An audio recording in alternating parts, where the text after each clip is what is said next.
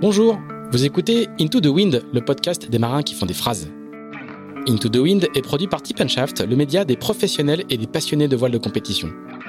Tip Shaft, ce sont deux newsletters hebdomadaires en français et en anglais, des podcasts, des événements, des formations ainsi qu'un festival de films et un studio de production de contenu que vous pouvez retrouver sur tipandshaft.com. Je suis Pierre-Yves Lotrou et je vous souhaite la bienvenue dans ce nouvel épisode d'Into the Wind.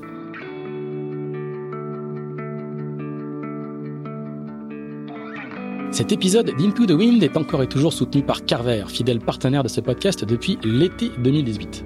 Pour eux, comme pour les équipes techniques et les marins qui sont en train d'en finir avec le vent des globes, c'est l'heure du débriefing. C'est grâce à ces échanges permanents avec les coureurs depuis plus de 15 ans que Carver conçoit et développe des produits fiables et performants qui équipent les deux tiers de la flotte en emmagasineurs, hook, bloqueurs et poulies.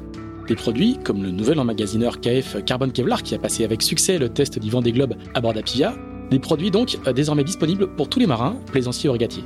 N'hésitez pas à passer voir l'équipe Carver dans son showroom de Lorient-la-Base, installé à quelques pas des bureaux de Tippet Shaft.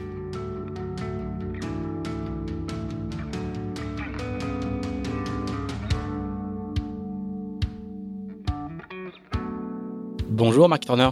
Bonjour.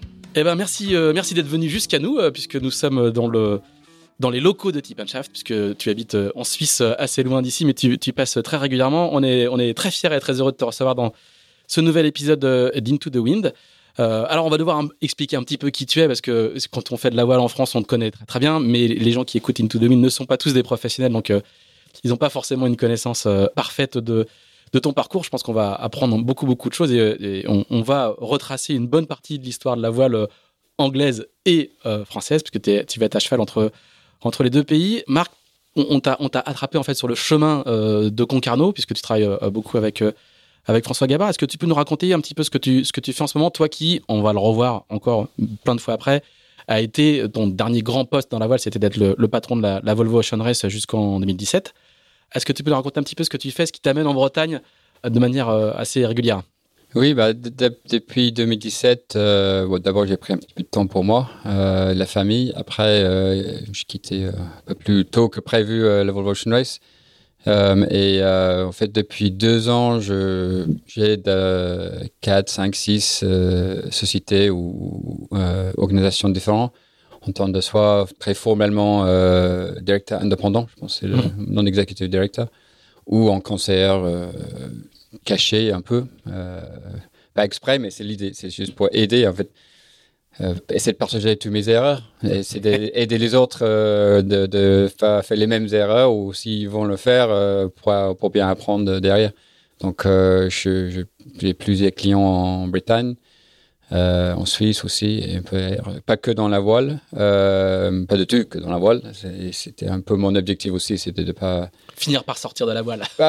Pas sortir, mais ouais, j'ai aucune intention. J'ai depuis 2017 euh, aucune intention de retourner avec un grand projet qui consomme complètement dans la voile. Euh, mais donc après, garde la connexion et essayer de quand même euh, aider ou utiliser ce que j'ai appris pour aider ou inspirer les autres dans la voile. Ça, oui, ça m'intéresse toujours. Donc j'ai la chance de bosser avec les, ouais, vraiment des, gens très intéressants, euh, avec François Gabard et, et surtout Thomas le, le, directeur général de, de Make Concept, la boîte de, de la société, société de François, euh, pendant une période euh, assez intéressant et compliqué et challenging pour eux. Euh, donc vraiment un, une, un moment d'évolution de la boîte. Donc ça c'est hyper intéressant. Après, je, je, travaille aussi, j'aide aussi l'agence d'Isobey à mhm. Nantes. Mmh. en Suisse, je, je, travaille avec Real Team et des choses à côté. En fait. Voilà, qui est, une, qui est une équipe de, de TF35. Hein. Équipe, ouais, aussi, bah, et pas que dans Entre la autres, ouais, ouais. Et qui fait, il fait de la, il fait de, le, la course automobile aussi. Oui, aussi. Et puis, euh, j'ai monté une charité euh, avec, euh, avec le fondateur de, de Real Stone aussi, le, sponsor derrière Real Team. Euh, on peut peut-être parler de ça plus tard, mais donc euh, oui, j'ai plusieurs choses comme ça. Après, quelques trucs aussi euh, droite à gauche euh, dans le sport hier. Et en même temps, euh, je, je, construis petit à petit le, les, les, idées ou l'idée du startup dans le dans les dans d'autres sports, dans la, toujours un peu lié au lot, au H, H2O, H2O, ça, mm -hmm. H2O. Euh, soit en montagne, euh, lié au neige, à la neige, ou, et, et également euh, la, nat la, natation au, au, libre. Donc ça qui me c'est le sport où j'essaie de quand même grandir, créer une société à l'avenir, soit en termes d'investir dans les autres boîtes ou de créer moi-même des choses. Donc, step by step, Covid a un peu ralenti les choses. Donc, et voilà. Donc, j'ai toujours envie de retourner en, en, tant qu'entrepreneur. J'ai des petits investissements de à gauche dans les, dans les sociétés aussi. Donc, ça, qui me garde euh, proche au, au, monde du startup et au monde entrepreneur. C'est ça qui me passionne le plus. Donc, pour, ceux qui, pour ceux qui te suivent sur ce travail, on sait que tu nages, tu nages beaucoup, effectivement. Tu, fais, tu alignes beaucoup de, de, de longueur et en particulier, alors l'hiver dans les piscines, mais en particulier dans les, en eau libre, qui est l'une de tes, euh, l'une de tes passions. Oui, j'adore les défis. Euh, moi, j'adore les défis euh, de plein de types, hein, donc en ski, en, en natation. c'est la natation était mon sport. Je n'étais pas des premières parce qu'avec la voile, c'était les deux. En fait, j'ai nagé un côté et puis le week-end, j'ai je, je, navigué. Et quand j'étais toutes mes années d'enfance. Et j'ai pas nagé pendant 30 ans. Et j'ai retourné pendant, pendant j'habitais en Nouvelle-Zélande, mhm. pendant le, le Ocean Race 2014-15, avec un copain d'enfance qui habite là-bas, avec qui j'ai fait créer ma première société il y, a, il y, a, 35 ans, mais il y a 30 ans. Et euh, il m'a convaincu de faire le, le, 5 km de Rangitoto, qui est le volcan à côté d'Auckland, qu'on voit dans toutes les images de la Coupe d'Amérique. On voit cette volcan derrière. Euh, et euh, et euh, de là jusqu'à Mission Bay, jusqu'au le, côté d'Auckland. Et c'est un 5 km. Et en fait, j'ai redécouvert la natation. Et depuis, ouais, je m'entraîne euh, pour essayer euh, d'être au même niveau que j'avais, qui est évidemment impossible quand j'avais 20 ans. Mais oui, et depuis, oui, j'ai monté le. Quand tu fais du sport, tu te fais un défi. Après, le prochain semble pas si fou que ça semblait quand tu l'as regardé. Donc, depuis, j'ai fait plusieurs. les 20 km, c'est les défis traverser euh, Rottnest en Fremantle, un autre grand endroit de la voile, où tu navigues, tu nages de, de, de Fremantle jusqu'à une île qui s'appelle Rottnest. Mais là, c'est intéressant. Il y a des requins, il y a mais vraiment des. Quoi. Ils, ils, ont un hélico pour euh, regarder et pour te ah dire, euh, pour te sortir de l'eau si le requin vient plus proche que 1000 mètres. Donc, c'est quand même les Great White C'est engagé, quoi. C'est engagé. Et ça, ça, ça j'adore. Des choses qui font peur. J'adore j'ai besoin d'avoir un truc euh, devant moi, six mois, un an, deux ans devant, qui me fait peur. Et qui me fait peur dans le sens que si je peux pas, pas si je veux pas, j'ai besoin de ça en fait. et, qui, c'est un truc qui me fait peur. Euh, juste avant le départ, où qu'est-ce que je fais? Qu'est-ce qu'il faut que je fais ça? Pourquoi je suis là? Qu'est-ce que je fais ici? Ouais, et après, euh, après j'ai toujours tellement d'énergie que ça me donne confiance. Donc voilà, ma vie c'est comme ça, soit dans le business, soit dans, soit dans l'organisation des choses, soit de, dans la voile ou, dans le sport. C'est ça, j'aime avoir ces défis, grands défis, grandes ambitions euh, devant euh, les choses qui semblent impossibles. Eh ben, on va, on va beaucoup parler de ça parce que du coup, on va parler de bateau, évidemment. On, va, on va parler de, course, mais on va, aussi parler de business et d'organisation, puisque tu as, traversé ces, toutes ces activités-là euh, sur ces dernières années. On va faire un, le flashback habituel dans, Into the Wind et on va repartir sur l'île de White. Alors, du coup, c'est en faisant ta petite fiche que, évidemment, que l'île de White est un endroit majeur pour la voile en Grande-Bretagne, mais alors je savais pas que tu étais né sur l'île de White, tu es un, es un, es un Lilien, quoi. Tu es, un, un, local, euh, un local de l'île de White. Ça s'appelle un Corkhead, euh, c'est un qui, qui est euh, né à l'île de White. Corkhead, dans le sens, le mot en anglais, c'est C-A-U-K-E. D'accord. C'est-à-dire le corking, c'est comme tu fais les bateaux. Oh, L, il y a L dedans peut-être. D'accord. C'est la façon que tu, les anciens bateaux étaient faits. C'est les joints entre les, ah, oui, de bois. D'accord, d'accord. Parce que l'histoire, c'est apparemment en grande partie de la population de l'île de White vient d'un moment qu'il y avait une euh, bateau de guerre qui coulait dans le Solent, à côté de l'île de White. Et euh, les, les, survivors, les, survivants, sont nagés euh, à l'île et ont bien développé la population locale, on va dire. Et, que, et en fait, l'image, c'est tous les, bouchons, c'est coke. D'accord. Qui, qui flotte dans l'eau, c'est le ça, c'est quelqu'un qui vient de c'est pas un coquette qui est donc lié au l'eau, lié aux natations et bateau. Donc c'est oui, je suis né là, oui. Et on a vécu quelques années euh, dans le, sur le mainland, on va dire, en Angleterre, quand on dit, voilà, sur l'île White. Et, euh, et, puis, je, juste, je, je, précise, hein, on te remercie d'avance de faire l'effort de parler en français. Oui, pas... ça va, tu vas finir épuisé, mais, mais euh, merci. Je vais faire mon meilleur, mais. Non, non, mais c'est super, c'est délicat. Donc, merci d'avance. Je leur dirai à la fin, mais merci d'avance. Ouais, j'ai plus de choix parce que depuis quelques mois, j'ai mon by nationality français, anglais, en britannique. ah, très bien. donc, voilà, donc j'ai pas ah. d'excuse maintenant. Thanks to the Brexit, maybe. Voilà. Pas lien, pas lien directement, mais plutôt Covid en fait. Mais bon. Ah d'accord. mais euh, oui. Ah très bien. Donc euh, j'ai pas de choix, donc je vais faire mon meilleur en français. Bah, Désolé si des fois j'arrive pas à dire ce qu'il faut. C'est parfait. Alors donc tu nais à l'île de White en 1967. Oui. Euh, voilà. Euh, et, et alors comment comment est-ce que tu comment est-ce que tu te connectes à au monde maritime? Il y, a des- il y a des parents qui font du bateau. Il y a Bon, mon père faisait bateau, ma mère à la plage. Et donc, j'ai passé le, le, un grand partie de mon temps à la plage et euh, l'autre partie euh, dans les bateaux. Donc, euh, et j'ai appris à naviguer sur une petite rivière à, Yarmouth, Mhm. Yarmouth peut-être on dit, Yarmouth. dans le ouest, vers, vers le pont ouest de l'île. Et j'ai appris à naviguer là et les régates. Jamais aller au très haut niveau, hon- honnêtement. J'étais un petit peu bloqué dans notre coin. C'était très compétitif, mais, mais j'ai pas passé dans le. J'ai jamais fait le, le filière olympique. Si tu veux. J'ai pas passé au, au sérieux au niveau de, des, des, des, rivers, mais je, principalement aussi parce que je suis parti euh, dans, dans le militaire à 18 ans. Donc, euh, Alors voilà, pour le donc- nationale. Donc, ça, en fait, ça a coupé euh, tout. hein. Après, ça, ça devient. le Bah, tu rentres dans la Navy quand même. Oui, ouais, la dans le au Royal Navy. Ouais. Donc, euh, à 18 ans. Euh, et en fait, à 16 ans, j'ai signé pour 22 ans. Euh, je ne suis pas resté 22 ans, comme, euh, comme on sait, mais, mais euh, euh, donc je suis parti à 18 ans euh, ouais, à- au Britannia Naval College à Dartmouth Mhm. euh, et démarrer ma carrière dans le Navy. Donc, mais qui était euh, combiné dans les premières années avec mes études à l'université et combiné au même temps de, de, de fait que j'avais une opportunité de faire le Whitbread, en, euh, donc le tour du monde en équipage en 89, avec parce qu'il y avait un équipage euh, euh, militaire. Donc c'était dans l'armée marine nationale et euh, le Royal Air Force. Donc euh, très compliqué de mélanger les trois, mais c'était, euh, j'avais 22 ans, 21 ans. Et tu t'es engagé dans la, dans la marine pour, pour faire ça ou c'est Non, non, non, c'était une opportunité qui c'est une opportunité qui était arrivée. Euh, j'avais déjà quatre ans dedans, donc j'avais déjà passé un en, un- une année en mer. Toutes mes vacances de université, c'est en mer, donc je passais en fait 20 ans, 20, 20 semaines par an pendant trois ans euh, dans mes études et 30 semaines quand même en, en- en mer. Euh, donc je suis parti sur plein de bateaux différents. Les plus grands de, de, de, de Royal Navy, les aircraft, les, les Porte-avions. porte-avions, euh, bateau pro- un petit bateau patrol, patrouille, patrouille, Un patrouilleur. euh, patrouilleur à Hong Kong, D'accord. à l'époque où on a arrêté les Chinois d'entrer. Euh, À l'époque où Hong Kong était anglais, quoi. en- ouais, qui a été britannique. Et donc, euh, et euh, dans plein, plein de choses. J'ai fait, je sais pas, trois, quatre fois le Carib. euh, j'ai volé dans les, les chasses avions. Je, j'ai fait tellement d'expériences. Super, vraiment, vraiment super. Dans ma vie, je refais le Marine nationale, mais je repars aussi. Donc, euh, on se trouve euh, un petit, euh, comment on dit en français, un petit euh, cog, un petit morceau d'une grosse machine. Mhm. Et Un rouage, quoi.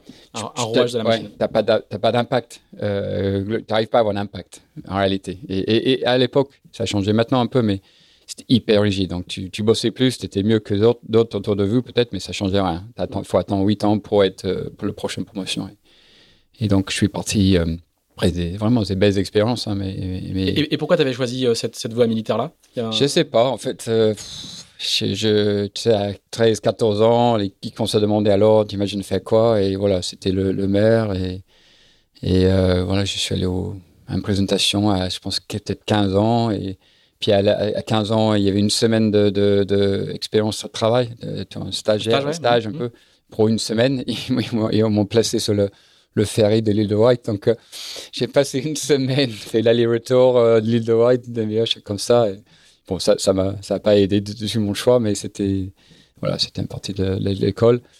Et oui, donc j'aime le, le- tu vois le sport, le, je pense le, le discipline un peu. euh, Je au début j'ai- signé pour être euh, euh, de pas être officier. Mhm. Et puis euh, à un moment ils m'ont dit non, il faut faut que demander d'être rentrer au niveau d'officier. Donc ça que j'ai fait et que d'intégrer mes études, qui était pas mal aussi. Donc j'étais payé à l'université.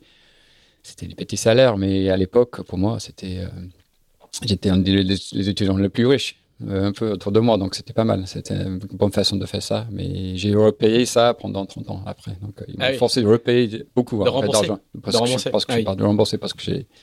Ah, parce que tu es parti plus tôt que les 22 ans prévus, quoi. Exactement, oui. Mhm. ouais, ouais. Et le jour où je suis parti, si j'ai resté une semaine de plus, euh, ils m'ont obligé de rester 8 ans, sans aucune sortie. Ah oui. Pas une question d'argent, aucune sortie. Donc c'était quand même. euh, ça- mais ça, c'était après le Whitbread. J'ai fait le Whitbread et ah, j'ai trop vu, euh, comment je peux rester que dans le, le, militaire euh, après ça? J'ai fait que la moitié de la course. Je suis allé de. Mais comme, alors du coup, comment tu as été sélectionné pour la Whitwell Parce que c'était, alors c'était, bah, c'était une autre époque aussi, hein, parce qu'on est, on est en 1989, hein, c'est ça hein? Ouais, c'était peu, c'était la course euh, où la voile euh, anglo-saxonne, au moins, euh, est devenue professionnelle. C'est la course de, où Peter Blake avec Steinlager a, a gagné, vraiment de façon incroyable.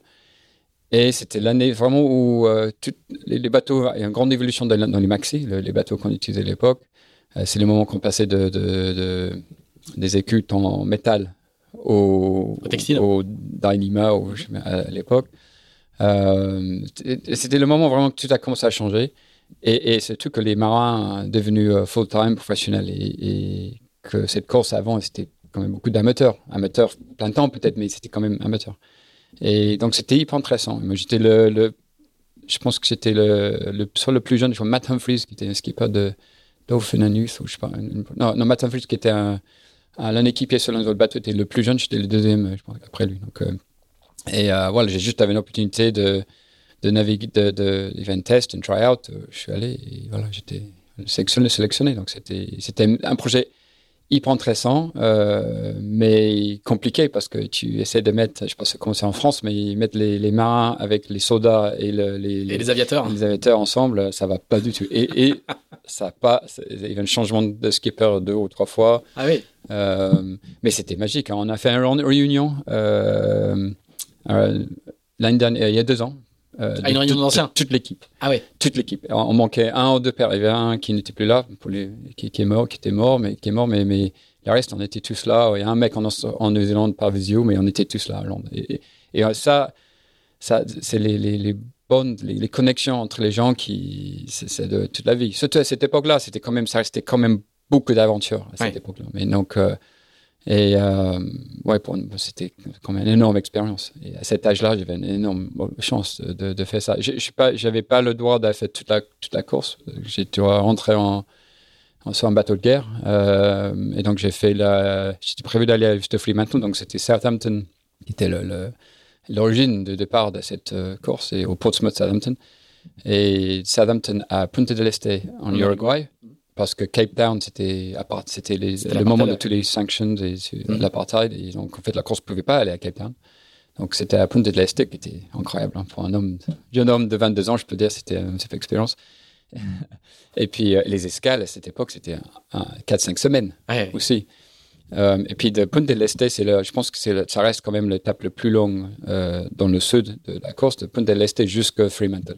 D'accord. Ah dans le sud et pas de limite. Hein. À l'époque, pas de limite de glace. Ah non, il n'y a pas de limite de glace. Ouais. Euh, on va très très sud. Ouais, c'était fou. Et puis les bateaux euh... sont flush deck, et puis euh, les cirés sont pas aussi ah sophistiqués ah ouais, qu'aujourd'hui. C'était la vie. C'était route. Ouais, c'était une autre époque. Et c'était top, c'était magnifique, encore. Et, et j'avais la chance de rester une étape de plus, et donc euh, on était jusqu'au Auckland, qui n'était pas prévu, et puis je suis rentré. Et puis le d'année c'est à l'arrivée de cette course. Euh, J'étais la dernière étape était euh, Baltimore, je pense, ou les côtes est des États-Unis, jusqu'à Southampton. Et j'avais déjà retourné depuis quelques mois dans, la, dans son, bateau de guerre et on faisait les war games, donc les, je sais pas, le, c'est le dernier test quand un bateau retourne en service 100% euh, euh, pour tout tester. Étant dans une situation de guerre pendant 10 jours. Et j'étais en mode simulation, mais j'étais sous l'attaque des, des missiles XO-7 j'avais un gas mask, euh, j'étais sur le pont. Un masque à gaz, ouais. Bah, j'étais sur le, le, le, pont, aussi d'écart, et qu'il y a British Defender, le bateau avec qui j'ai fait le whip en train de passer sur le radar. Je le vois sur le radar, deux matés, parce qu'ils ont deux matés euh, mi-atlantique, très lentement sur le radar, et au même moment, euh, j'ai des, gaz, du, du fumée, du, un feu à droite, à gauche, mais, mais et, et, je vois le bateau sur le radar, et, je pense à ce moment-là, je me dis, mais, mais qu'est-ce que je fais là? Qu'est-ce que je fais? Ah, oui dans ces guerres simulées, euh, il y a des avions de chasse qui simulent les missiles qui passent à 25 mètres devant le.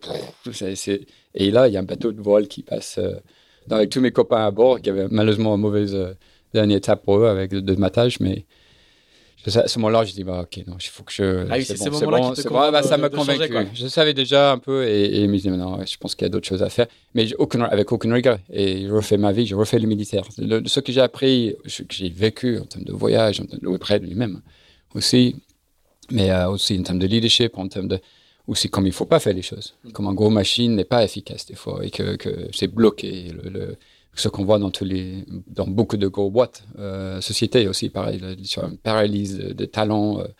ça, en fait, ça m'a poussé les deux expériences, la Marine nationale et le WebRed, tourner en termes d'action entrepreneur, en termes de petite société, en termes de, de avoir envie, de voir l'impact, bah, de voir l'impact de ce que tu fais, de vraiment être capable de bouger les lignes, de changer les choses et, et aussi de reconnaître, reconnaître que le talent n'a rien à voir avec, l'âge ou l'expérience entre guillemets des fois.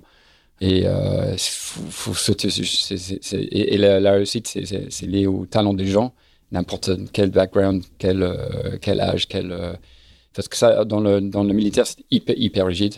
J'ai passé mon temps de prendre les ordres de quelqu'un que je savais, je peux faire mieux son job, mais il fallait temps 6-7 ans avant d'arriver à son niveau.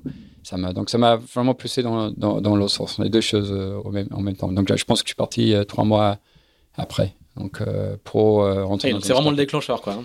Bah, c'était un peu le doc final en fait. C'était le, ce moment-là. Mais je, je, je, me, je me souviens de ces moments de voir le blip sur le radar deux British Defenders en train de passer. Euh, je savais ils étaient là à peu près, ils arrivaient bientôt, mais c'était pas le, à l'époque il n'y avait pas de tracker, tu peux pas aller, il n'y avait pas d'internet, tu ne pouvais pas aller en ligne regarder où ils étaient. Mais je savais à peu près ils, vont passer parce qu'on était à Portonville, donc on était. Oh.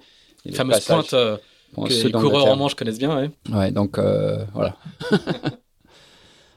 Et, alors, du coup, quand tu, quand tu quittes la, Royal Navy, tu as, un projet? Tu, tu, sais que tu veux travailler dans, dans, la voile ou Ouais, bah, c'était, ouais, en fait, c'était pas directement voile, on peut peut-être au début, mais c'était, c'était les trois éléments de partir. J'avais donc mon copain, euh, lequel qui m'a convaincu de reprendre la natation en Nouvelle-Zélande, en fait, euh, qui s'appelle Chris Chambers, et copain de, l'âge d'école, on n'était pas dans la même école, mais on nageait ensemble.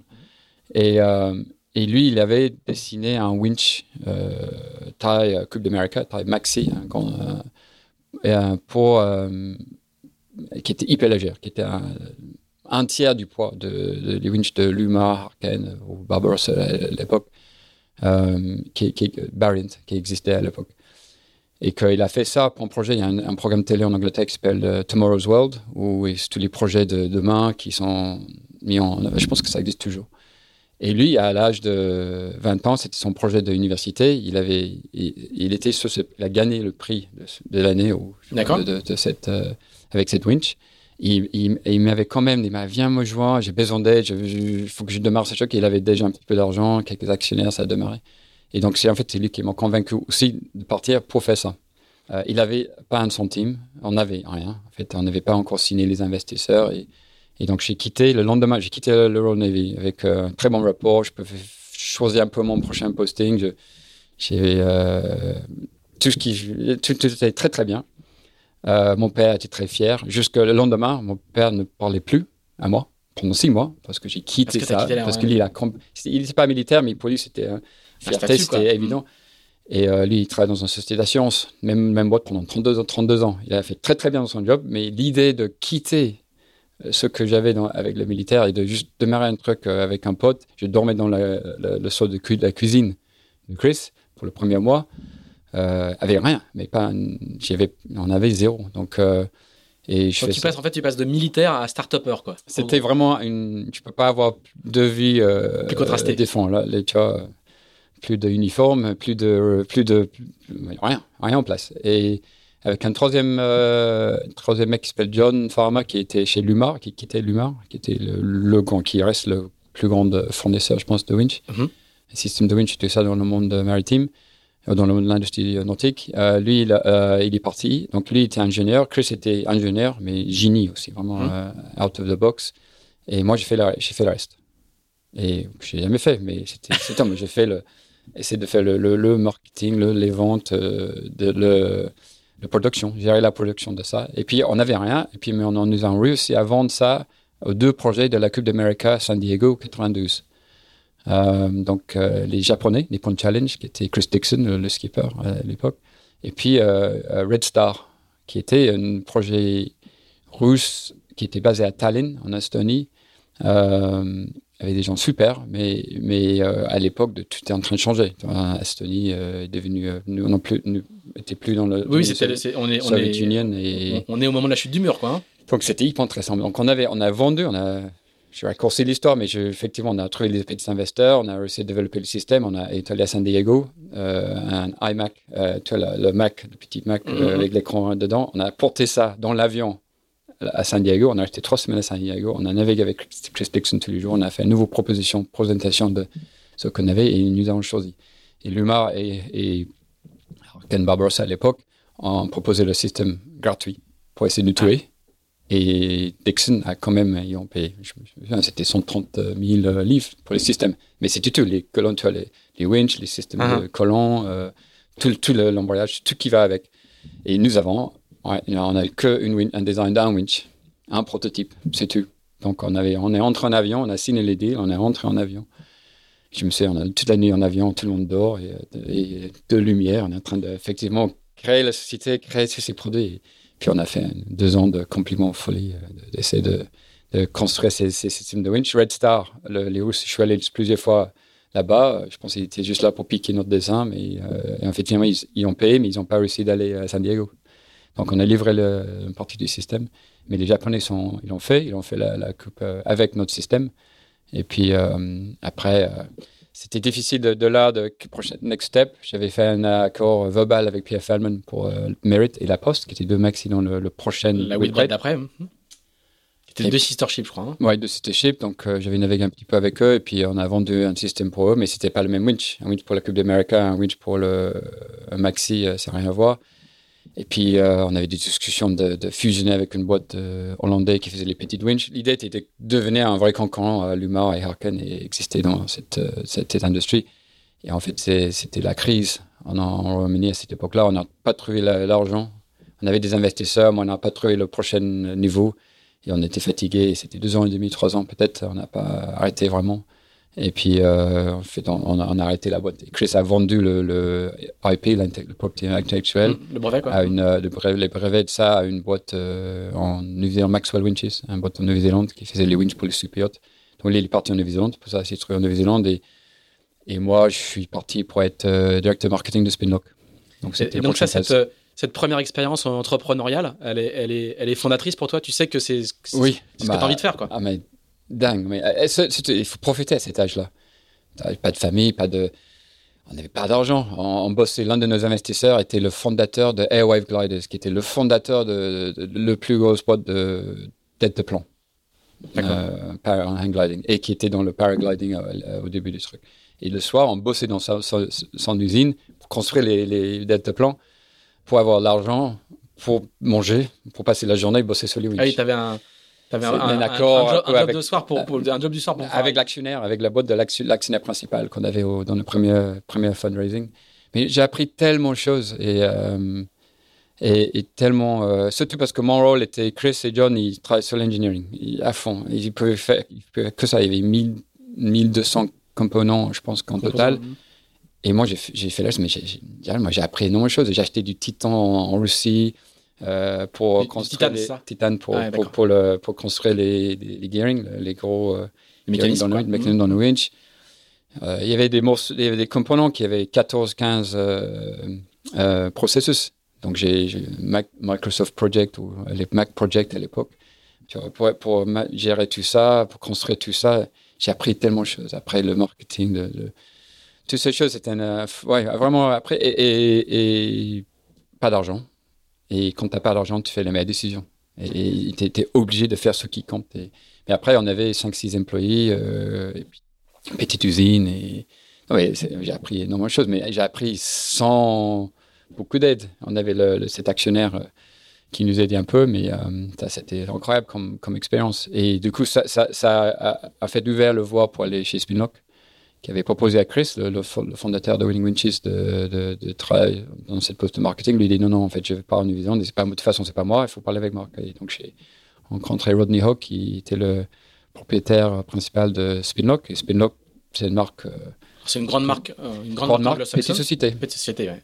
Et, là, j'ai appris un truc. Si tu peux avoir une grande marque, hyper très bonne réputation, très connue dans le milieu, dans son mm-hmm. marché, mais, mais très petit en termes de société. C'était un chiffre de fait à l'époque, je pense, 1,5 million qui était rien euh, dans le, monde, de, même dans le monde petit monde, niche de la, voile, c'était quand même tout petit. Sauf qu'il avait quelques produits phares et, et Beneteau comme client pour les bloqueurs.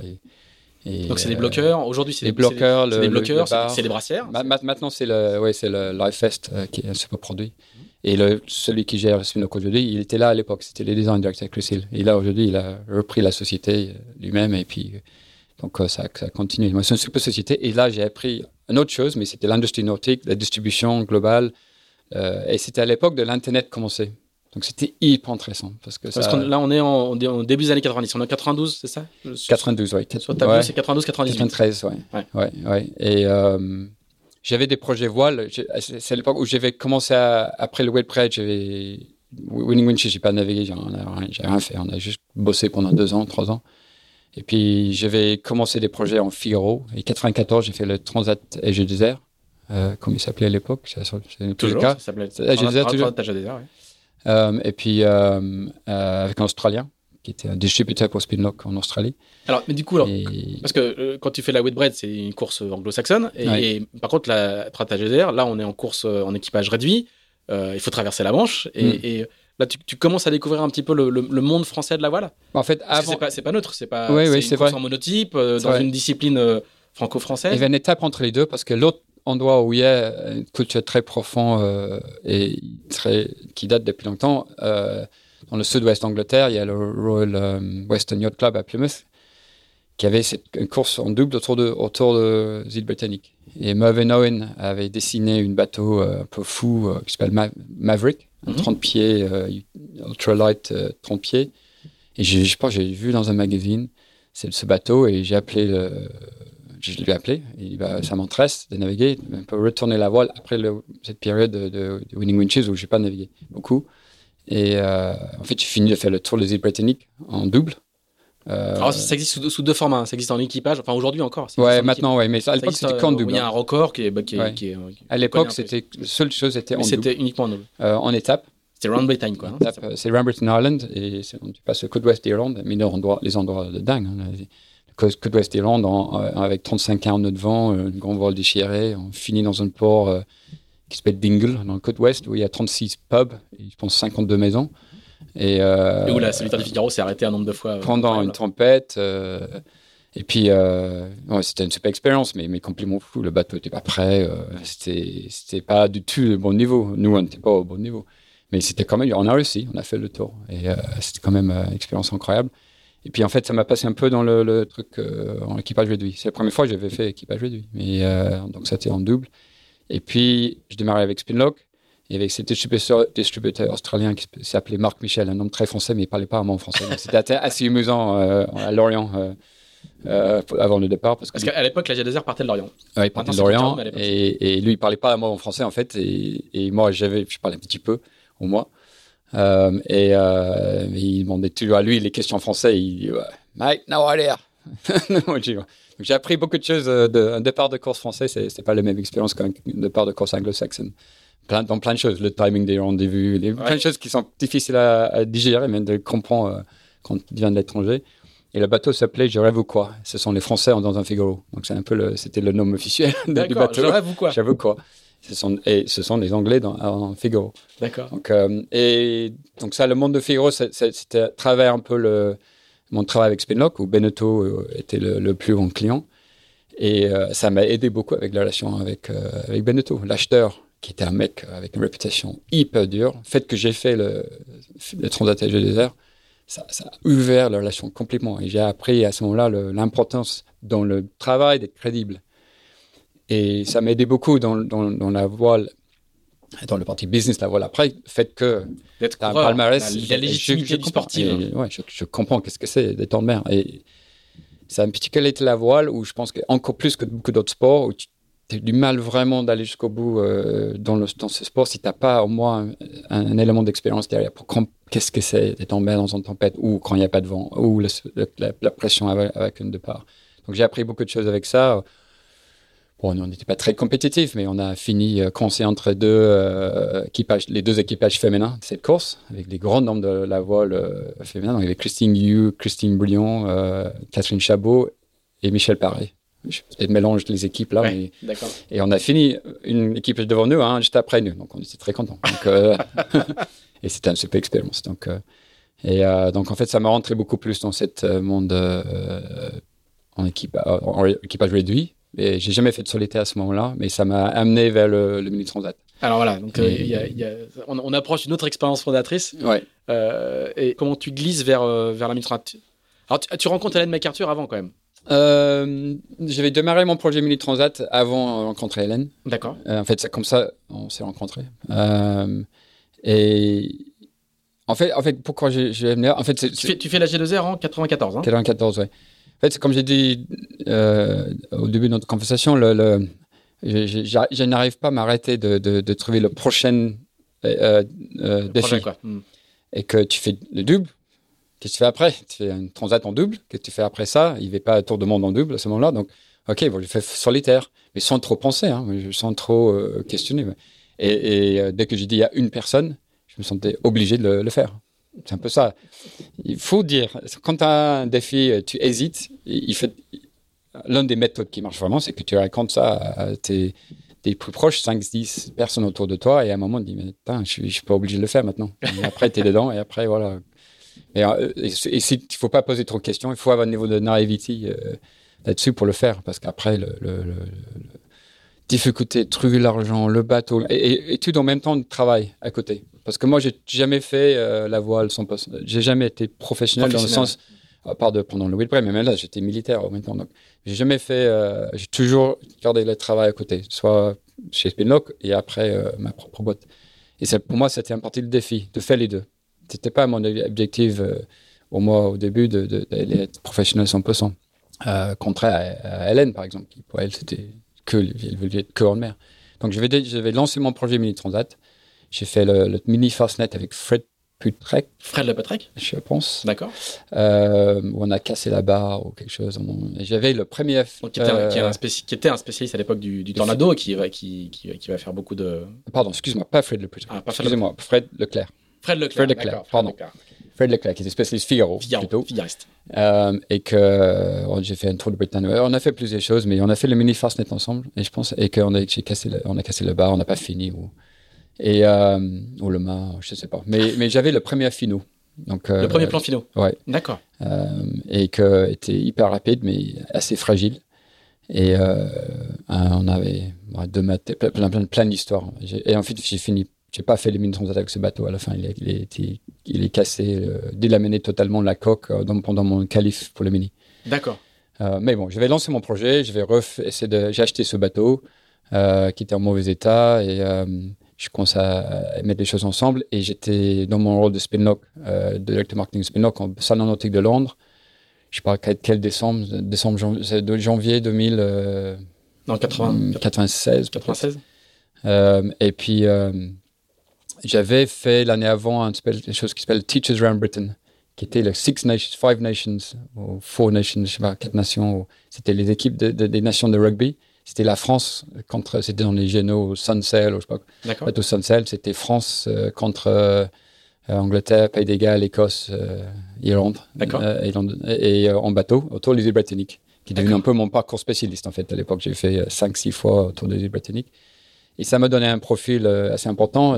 C'était dans les médias pas mal. Et c'est un peu le démarrage de mon. Parce que la G2R, ça n'existait pas. La communication, c'était difficile. Mais j'avais des, quelques petits sponsors qui démarré avec moi. Mais le Teachers Around Britain, ça a ouvert euh, en 96, ça a ouvert pas mal de choses. J'avais démarré mon projet Mini Transat et Carphone Warehouse, c'était l'un des sponsors il y a Phonehouse en, en Europe. D'accord. De, de cette, tour de ville britannique. Carphone Warehouse, c'est un, un, un, réseau de magasins de, qui vendait du téléphone, Oui, oui, c'était une des premières et c'est le plus grand, même peut-être le plus grand en Europe, je ne sais pas maintenant aujourd'hui, mais avec Charles Dunstan, qui était le fondateur, qui était passionné de voile.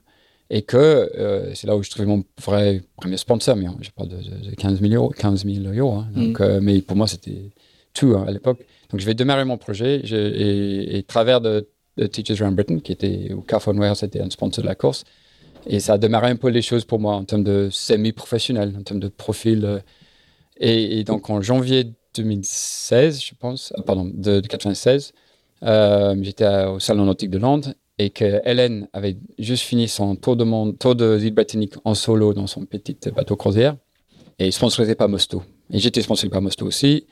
Et donc, euh, je pense que Nigel ou le, le, mec de, qui, fait la, qui faisait la com pour Musto, à CGLM, bah, elle a dit Qu'est-ce que, que tu vas faire maintenant? Bah, Je sais pas, mais allez voir euh, Marc, il a fait un truc qui s'appelle Mini Transat, peut-être il peut t'aider avec des idées.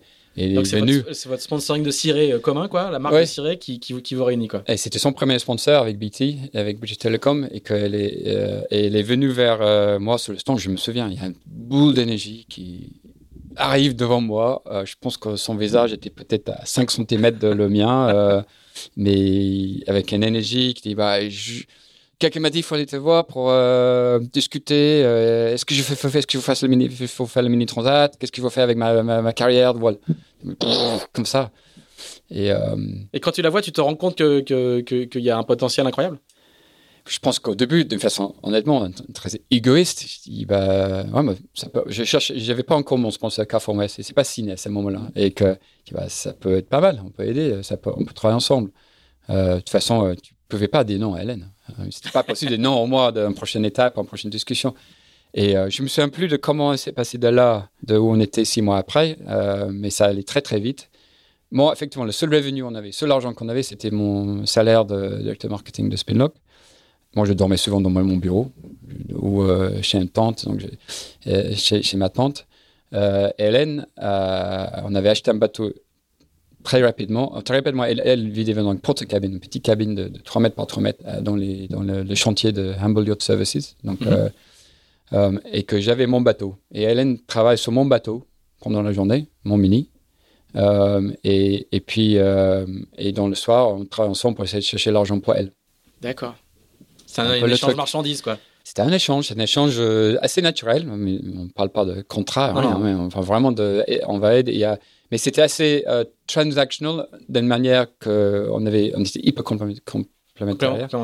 Euh, et que, mais une étape de vie très différente aussi. Mais, mais et, euh, en fait, Parce qu'à l'époque, elle a, elle a 20, 22 23 ans. Quoi. 22, ouais, 22 ans, ouais. Donc, même, non, 20, 21 même.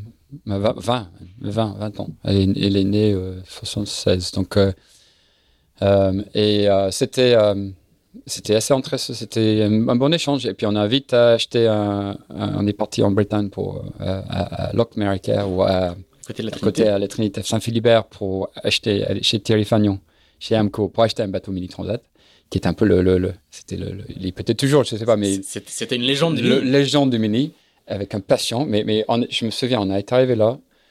Euh, je connaissais pas Thierry. Euh, euh, moi, je connaissais un petit peu. Non, j'avais acheté mon bateau là et on est retourné avec elle. Peut-être pour expliquer un petit peu pour les, gens qui nous écoutent. Donc Thierry Fagnan et le chantier Amco, c'était celui qui construisait à l'époque les fameux proto-finaux qui étaient des, des, commodes Louis XVI en carbone, qui étaient les, le, nec plus ultra du, proto en midi. Quoi, hein. et je pense qu'il avait construit mon bateau, mon le finaux que j'avais. Euh, et que dans, le, dans son. Moi, je me souviens, on était arrivé. Tu vois, il n'y a pas de réception là. Il y a pas de. Tu vois, il frappait la porte, personne ne répond. Euh, en dedans, Thierry nous regarde, il regarde Hélène, il dit rien, mais il dit rien, hein, rien, rien. et puis euh, après un moment, il, nous laisse entrer et il ouvre la porte. Et dedans, il y a, je sais pas, une dizaine de mini. De toute époque, euh, certains qui sont en train de refaire, d'autres qui sont là depuis quelques temps. Et dedans, il y avait le, poisson, le, fish. C'est le bateau de, que Michel a mis le premier euh, qui peut temps. Je pense dans le monde, la voile, mm-hmm. effectivement. Et elle est tombée, tombée pour ce bateau tout de suite. Et euh, je ne me souviens plus tous les détails, mais on a trouvé moyen de l'acheter. Peut-être j'ai acheté, je ne sais pas. Mais, mais on, a, on a trouvé moyen de l'acheter. Et puis on est rentré à Humble. Et puis euh, voilà, on, a, on, a, continué euh, cette voyage de Mini Transat où ça continue en vrai échange. Hélène bossait sur les deux bateaux. Moi, j'ai bossé dans mon bureau de Spino pendant la journée. Le soir, je suis allé à Humble, Humble souvent les soirs où Hélène était, dormait dans le bureau de Spinock aussi. Le soir, et j'ai rentré chez moi on a travaillé comme ça, on échange complètement. Et on a cherché l'argent, cherché l'argent, cherché l'argent. Donc j'ai trouvé pour moi, avec Carrefour Warehouse, au moins une partie du budget. Puis on n'a pas trouvé pour, pour, Hélène. Euh, et puis jusqu'au moment que j'ai cassé mon bateau. J'ai fait le qualif du Mini Transat. Donc les qualifications du Mini Transat à l'époque étaient un peu plus euh, faciles qu'aujourd'hui. Mais c'était encore plus light pour moi parce que j'ai fait un qualif, j'ai parti de la Trinité, d'aller à la côte nord de l'Espagne. C'est la première fois que je suis parti en solitaire, quasiment. Et euh, je suis dans une tempête, euh, en rentrant, plein d'expériences comme que des gens qui font ça euh, peuvent comprendre, mais mais c'est un truc de dingue, hein, c'est le mini. On, sait, toi et moi, c'est très très bien, mais c'est plein d'histoires dedans, plein, plein de choses sur toi-même. Tu arrives à faire des choses que tu peux pas imaginer tu peux faire.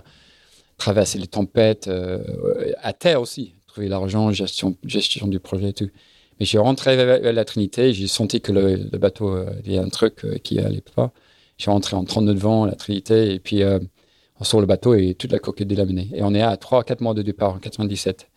Et à trois mois de départ. J'ai pas un centime qui reste. Euh, Hélène n'a pas de sponsor. On est là, on imagine, on va faire la course quand même. Et mon bateau est complètement cassé. Complètement cassé.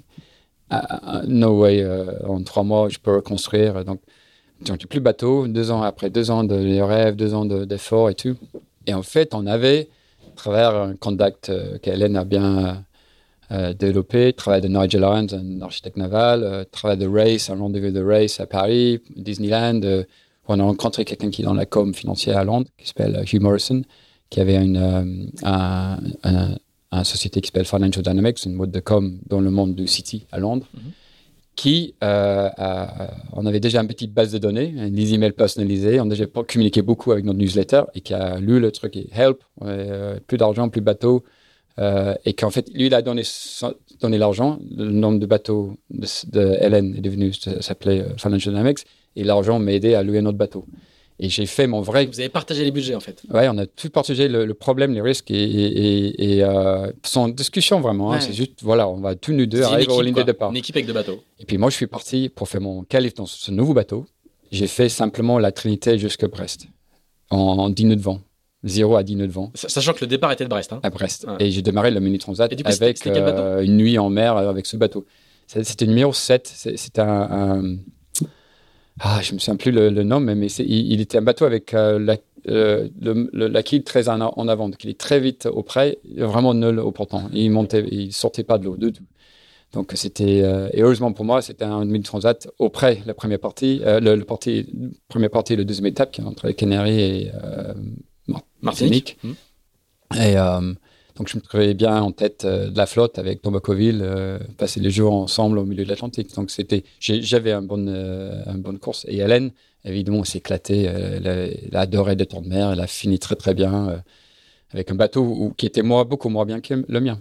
Et, pour être honnête, aujourd'hui, j'étais assez égoïste dans cette phase. C'était une transaction un peu avec Hélène, évidemment. Avec Hélène, il n'y a pas de, pas de vie sans émotion, donc il y a tellement d'émotions dedans. Mais pour moi, c'était OK, c'est un give and take. Euh, c'est moi, tout l'argent est venu de mon côté, soit mon salaire, soit les, sponsors qu'on a trouvés. Elle a bossé sur mon, bateau. Mais jusqu'à on était on était égal dans le défi, mais on n'était pas vraiment égal. Euh, j'ai pris avantage un peu de ça. Quand je regarde maintenant, mais j'avais 15 ans de, 15 ans de plus. Oh, oh, je pas prêt, je me plais. 11 ans de plus. Et, euh, je, voilà, c'est moi. Et c'était une erreur parce qu'à un moment, cette inégalité, c'est devenu un moment de difficulté entre nous deux. Pas tout de suite, mais un, an après, où je pense que j'ai pris un salaire plus haut qu'elle, de de la boîte. Ah oui, d'accord. Voilà, donc c'est des choses, j'ai fait les erreurs là, en fait. Et, bon, après, c'est facile à, à, voir, mais on a passer cette, cette, cette, stade. Vous, créez votre la société ensemble après Après, après les mini transat, effectivement, je travaille toujours pour Spinlock. Donc, et Hélène continue sans argent, mais le prochain défi était le, le book, euh, le tour de monde avec escale. Mais, du euh. coup, en sortant de cette mini transat, tu te dis quoi? Tu te dis. Euh, tu te dis, je veux continuer à faire ça? Tu te dis, il y a Hélène. Bah, elle Tu te dis, mais c'est cette fille, c'est on va pouvoir faire des grands trucs ensemble. C'est quoi le bah, je pense que comme tout le monde qui fait les mini transat, qui changent de vie après la vie. Bah, je pense que tu peux pas faire un mini transat sans moi avoir une nouvelle réflexion sur ta vie, sur tes envies et pour la plupart des gens, un grand changement d'envie, de, de, hein, ça change la vie. Et euh, pour, du, pour du positif, je pense, pour, la plupart des gens. Et euh, moi, je n'arrête pas de dire aux gens autour de moi, mais allez faire un mini transat. Euh, mais faire un mini. Les gens qui rêvent de faire le Vendée Club, mais ok, peut-être, mais bon, quelqu'un qui n'est pas au niveau, mais allez faire le mini transat. Ça, donne tout que tu cherches, ça sera dans ce projet. Et encore même plus raw, quoi, plus cru. Euh, c'est un truc de dingue, cette, cette, course. Et ça reste. Je pense que ça reste à garder ça, ça comme tu sais très bien. Et que, après, donc, à l'arrivée, moi, je suis endormi 22 heures, j'ai raté l'arrivée d'Hélène. je dormais, j'ai pas, 22 heures sans, j'ai dormi. Mais pour moi, le projet, le 1030 pour moi, c'était un projet. Et j'étais stressé pour mes sponsors, pour les gens qui m'ont aidé euh, euh, pour être là, plus que de s'amuser en mer. Hélène, elle a fini, elle se met en mer, elle ne voulait pas arrêter. Elle voulait continuer vers Mm. euh, Mexique ou je sais pas quoi. Elle voulait juste continuer vers l'ouest et elle ne voulait pas arrêter. C'est éclaté en mer. Moi, non, moi, j'ai vécu un stress permanent. J'avais des hallucinations en mer. J'ai- pas bien géré le, le sommeil. euh, euh, et j'ai bu trop de café à un moment. Euh, resté à la barre quand le vent est finalement venu. euh, euh, les alizés sont finalement arrivés dans le dernier tiers de la traversée. Et j'ai resté à la barre euh, 32 heures, je sais pas quoi, mais en buvant du café, du café, du café. J'ai mangé du café à la fin. Et, et malheureusement, l'autre côté de ça, j'ai descendu et j'ai dormi pendant 8 heures, hallucinations partout. Je pensais qu'il y avait un journaliste, Digby Fox, un journaliste anglais, à bord le bateau. J'étais convaincu qu'il était avec moi. Il m'a pouc. Et puis il est parti et euh, il m'a des hallucinations, hallucinations incroyables. hein, que- Et tu fais une bonne place au final quand même. je me souviens plus que- quelle position j'avais, mais, mais j'avais- deuxième étape, je pense que c'était 4 ou 5e. Oui, c'est ça. En général, peut-être. Mais j'ai pas le classement non plus, mais tu, C'est un truc dans les ça. 10 quoi. Non, j'étais hyper content, hyper content. J'étais, mais j'étais avec Thomas en tête. J'étais en tête au début, je pense que deuxième étape, et j'étais avec Thomas. Euh, Coville, donc, hein. Thomas Coville et, et, euh, son bateau jaune, je me souviens. Zurich. Zurich, voilà, c'est ça. Et puis on était en- ensemble, au milieu de l'Atlantique, avant les alizés sont arrivés, avant le vent derrière euh, est arrivé. Et puis euh, on, on a fait un petit deal, on va s'appeler, c'est l'autre dehors, on va se lever à chef pour dès que le vent euh, a changé ou quelque chose. Sauf que lui, on a toujours, on n'est pas d'accord sur les histoires là-dessus, mais pour moi et lui, il, euh, il y a un changement de vent, lui, il est parti sans me dire. Il a dit oui, je t'appelais, je t'appelais, euh, je t'appelais. euh. mais euh, mais de l'histoire, et c'est peut-être un petit anecdote qui est intéressant à partager, c'est que quand j'ai cassé mon bateau, avant le, trois mois avant le départ, j'habitais quand j'étais dans le coin chez Thierry Martinez à Lac Maricaire. Et. Thomas Coville, photographe Thierry Martinez, et, et Thomas Coville euh, était habité là avant, euh, avant moi, en termes de locataire ou de, de Thierry. Et, puis, euh, le jour où j'ai cassé mon bateau, il avait je rentrais, et je n'avais rien, mais je dis, c'est fini, je ne peux, pas faire les sans ça, j'ai pas d'argent, pas de bateau. Euh, 10 semaines au départ, quelque chose comme ça. Et il avait laissé un enveloppe, un petit note dedans, et, avec un chèque. Je ne sais plus, je pense que c'était, c'était l'équivalent de 5 000 euros ou 10 000 euros. Mais un somme important pour moi Ah à ce moment-là, c'est clair. Mais en disant, euh, lâche pas. Bon, j'ai jamais encaissé l'échec, évidemment, mais, mais ça m'a, c'était un moment hyper. euh, Ah ouais. Hyper émotionnel. hein, Mais le mec, il, il a, et c'était un truc extraordinaire. En fait, finir au Et, milieu de Thomas- et- l'Atlantique. et Thomas était pas, euh, était pas le coureur qu'il est aujourd'hui. Hein. Il, il avait fait, euh, il avait déjà fait un trophée Jules Verne. Ouais. Il n'était pas, euh, il était pas financé. euh, Non, non, non, pas dessus. C'était Donc c'était un, un. et- Il avait des sponsors, mais c'était pas le. Non, non, il n'avait pas beaucoup d'argent. C'est pas ça. C'est c'est- ouais. c'est- c'est- C'était juste, euh, voilà. Donc le geste était, C'était la geste, important. mais dingue. Et ça m'a motivé d'aller quand même pas don't give up, aller chercher l'argent et au, au- au truc et que j'ai réussi à faire. Et euh, mais en partie grâce à lui, par cette, cette moment-là. Donc se trouver au milieu de l'Atlantique sur le mini, c'était assez marrant déjà. Euh, pour lui, évidemment, lui, il était là pour sa carrière. Il était à fond. Et, tu vois, c'est- et moi, je ne savais pas. J'étais OK, j'ai toujours travaillé, je fais faire les deux choses. Et puis, euh, bon, ils m'ont laissé au lit le matin de l'Atlantique. Il m'a bien battu. Et puis, ça a fini comme ça. Mais à l'arrivée, j'ai dormi, j'ai dormi, dormi, dormi. Et j'étais soulagé de finir le projet sans laisser tomber mes, mes, mes sponsors. C'était plutôt le delivery du projet qui, Mhm. qui était important. Hélène ne voulait pas arrêter. Après, elle a réussi de me réveiller dans la, la chambre. Après, elle a vu, on est allé chercher les clés pour ouvrir la, la- la- la porte parce que je, dormais, je dormais 22 heures. quand même. Et puis à ce moment-là, il y a un appel de Ed Gorman, qui est, le- j'étais le- était- Grand- qui grand est à nouveau maintenant le journaliste euh, voile, le grand, l'un des grands journalistes pour The Times, euh, qui m'appelait. Bah, alors, euh, c'était comment euh, Tu vas faire le Vendée Globe maintenant ou le BOC ou... Et il a fait la même conversation avec Hélène. Et c'était clair entre nous deux. euh, pour moi, c'était pas que ça qui comptait. C'était pas d'être en mer, c'était les projets, c'était l'ensemble des choses, La partie défis. entrepreneuriale de, de la voile. Oui, quoi. les défis en général, c'était juste euh, la gestion du projet. Et c'est à ce moment-là, je dis, non, en fait, c'est- Hélène qui a le talent et que le- l'énergie et la motivation, et je vais essayer de faire tout ce que je peux pour l'aider avec son prochain défi. Qu'à l'époque, il voulait faire le BOC. Je l'ai convaincu que c'était plutôt le Vendée, la bonne, euh, la bonne approche, en passage, passage par la, la rue du Rhum. Mais il ne connaissait pas vraiment le. Il il connaît un peu le BOC à travers ses Alan Wynne Thomas et les, les, les Britanniques, euh, à travers de Nigel Hines, l'architecte, qui, qui a influencé beaucoup ce, ces choix des choses. Mais... Et donc, on est rentré. Moi, j'ai retourné mon, mon job de, euh, chez Spinlock, mais on avait créé un petit bureau, un, un bureau avec un lit par terre pour Hélène, euh, dans le, le chantier à cause, avec dans, la, avec les, dans les bureaux d'architecte Christine Stimson, un architecte naval anglais, qui nous laissait un- quelques mètres carrés dans son, dans son bureau, Il- illégalement, je pense. On n'avait pas le droit d'être là vraiment. mais... Et puis, et Spinlock était à 200 mètres. Donc, euh, en fait, j'ai passé des temps entre les deux. Et puis assez rapidement, j'ai quitté Spinlock pour dédier euh, à trouver l'argent pour Hélène pour aller vers un route de en premier en 98. Mais, mais comment, comment toi tu fais l'analyse qu'il que il faut aller faire les courses des Français quoi? Parce que le, la, le, déséquilibre entre guillemets entre les écosystèmes anglo-saxons mm. et, français de, de la voile de compétition et il n'est pas encore forcément évident. Il y, a, encore des grandes courses euh, anglaises, il y a le BOG par exemple, il y a tout ça. c'est, et, et, le, et, le, et, le, Vendée Globe, il a, il, a, il a deux éditions seulement, euh, non, trois éditions. comment tu as l'instinct de te dire c'est par là qu'il faut passer? Parce que Aujourd'hui, euh, c'est presque commun, des figaristes qui viennent s'installer à Lorient, qui sont anglais, des jeunes anglais ou des jeunes irlandais, il y, en a plusieurs. Ce, trajet-là, ce voyage-là, ce voyage d'études presque, il est, il est devenu désormais classique, mais à l'époque, il n'est pas, il pas évident. Bah, il y a deux éléments. Un, quelle partie de la voile était intéressante pour, pour, pour moi, pour Hélène, et ça, c'était. Et le deuxième, comment tu fais un projet comme ça? Est-ce que tu faut entrer en France avec ou, ou, ou, ou pense que tu peux faire mieux ailleurs? Dans la première partie de ça, pour moi, avec mon travail Spinock, j'ai passé beaucoup de temps en France avec Beneteau. J'ai fait un course Europe avec Thierry Dubois, Sonny Moka. En fait, j'ai fait départ et arrivée des Vendée Globe, travailler mon job chez Spinlock. Parce que c'était les clients. J'ai fait la traduction de, de l'interview de, de, Pete Goss quand il est à l'arrivée avec Raphaël Denelli. C'est toi qui fais l'interprète pour Pete Goss euh, et pour les journalistes, euh, et dans les deux sens, en fait, euh, en mauvais français ou mauvais anglais, peut-être.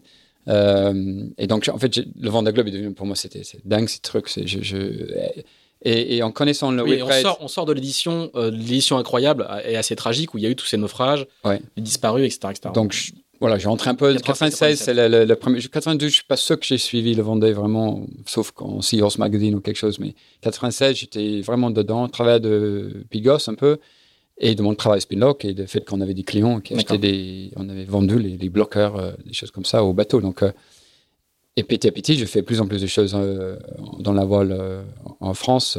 donc, avant cette minute, j'avais fait cette tour de Europe avec Thierry Dubois. Donc, ça, c'était quand même une expérience sur Amnesty International assez marrant. Cinq Français à bord, Nimoka, un truc très breton, on va dire, à bord.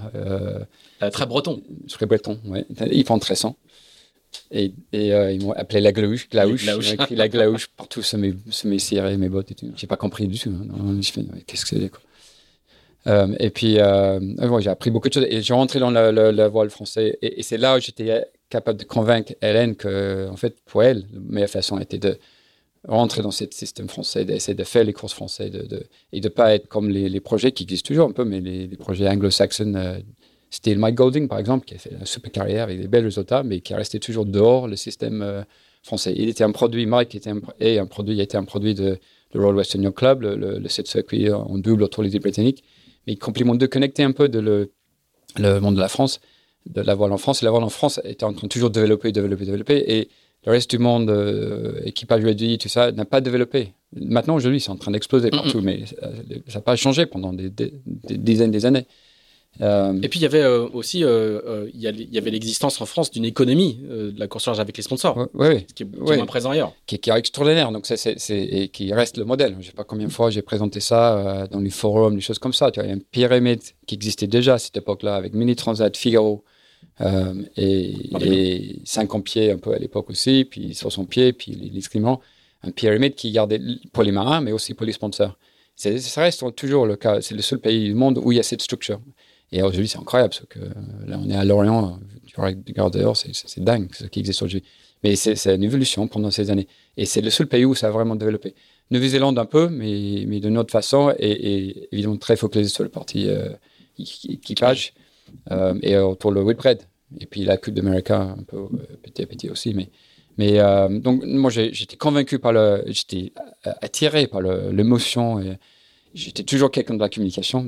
Même tu vois, le club de natation à âge 14, c'est moi qui ai tapé le newsletter pour partager euh, sur le vieux machine, pour reproduire le newsletter 200 fois euh, manuellement à la maison, pour partager. J'adorais la, communiquer. J'ai compris l'importance de la communication. Et la communication dans le, de formes différentes, mais la communication dans la voile en solitaire, c'est une autre chose parce que c'est humain. Les gens qui comprennent la voile, qui sont fous de la voile, euh, sont attirés, adorent de suivre. Et c'est pas, c'est beaucoup plus difficile dans l'équipage. Les gens ne partagent pas. Il y a une autre chose, c'est une autre chose. Et ça, j'ai compris. En termes de marketing, communication, c'est vraiment le, le, le, le valeur est dix fois plus haut euh, d'habitude. Donc, c'est, et donc j'étais attiré par ça. Et puis, oui, la deuxième partie, c'est que pour Hélène, comment accélère son, son progression.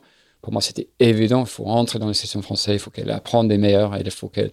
Donc, on a passé rapidement euh, après la rue de Rome en 98, qui était une histoire, mais après, on a essayé de le mettre avec Yves Parlier, avec Alain Gauthier, avec. Euh, d'apprendre. Ouais. Du, du, coup, vous créez la société tous les deux, et une société qui s'appelle aujourd'hui. Bah, en fait, j'avais cette, j'avais cette société déjà. Donc, depuis 92, quand j'ai fait le tour des îles britanniques, j'avais créé Offshore Challenges. C'était le nom de la boîte, mais il était, je l'ai créé pour économiser du TVA, franchement, mm-hmm. au début. J'ai mis en place juste pour, pour ça. C'est très avantageux en, en Roumanie, qui n'est pas comme en France, mais vous pouvez réclamer TVA même si tu ne fais pas de bénéfices. Donc, j'ai créé cette structure fiscale qui m'a aidé à monter mes premiers projets en, là, j'ai des en 94, comme ça. Donc, ça existait. J'ai transformé avec Hélène en, en 97, après les minutes transat en 98. Euh, j'ai transformé en SRL, l'équivalent de Limited Company, et j'ai donné la moitié à Hélène.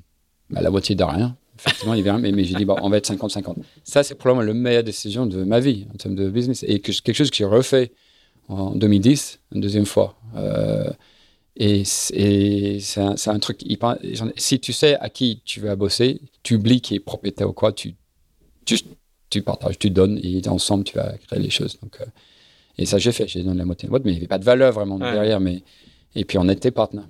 Et ça, business partner. Et à 50-50, hein pas 50 à 49 Non, c'était 50-50. Avec cette petite problématique que j'ai mentionné, que j'ai pris un salaire au début plus haut qu'elle, qui était une énorme erreur. Mais, je, je regarde maintenant, mais c'était de où on venait, quoi. C'est, voilà. Euh, et, euh, Alors, elle fait la route du Rhum 98, donc là. 98, qui était. Je vais pas raconter toute cette histoire, ça peut être deux heures tout seul, mais toi, on n'avait pas de bateau, pas beaucoup d'argent. J'ai trouvé un sponsor avec Kingfisher, à travers de Hugh Morrison, Financial Dynamics, le sponsor d'Hélène dans le Mini Transat, qui nous avons donné une opportunité où on pouvait présenter au PDG, de, au CEO de Kingfisher PLC, qui était qui est toujours le propriétaire de Castorama, par exemple, en France, mais aussi l'équivalent. Et à l'époque de Darty, je crois. En anglais, hein. Darty, euh, Brico Depot, euh, plein de sociétés, 14 sociétés dans le bricolage. Donc, et, euh, comment tu arrives à accéder à, enfin, donc c'est bah, le patron de, de, de, Financial Dynamics, mais, mais, mais, du coup, euh, comment tu arrives à pitcher devant le, PDG d'une boîte comme ça quoi? Bah, On savait qu'il était passionné de voile, mais qu'il était négatif. Ah, c'est souvent négatif. Peut-être pas en France, mais c'est hors de la France aujourd'hui, je pense qu'un négatif. C'est handicap. Bah, ouais, parce que tu peux pas.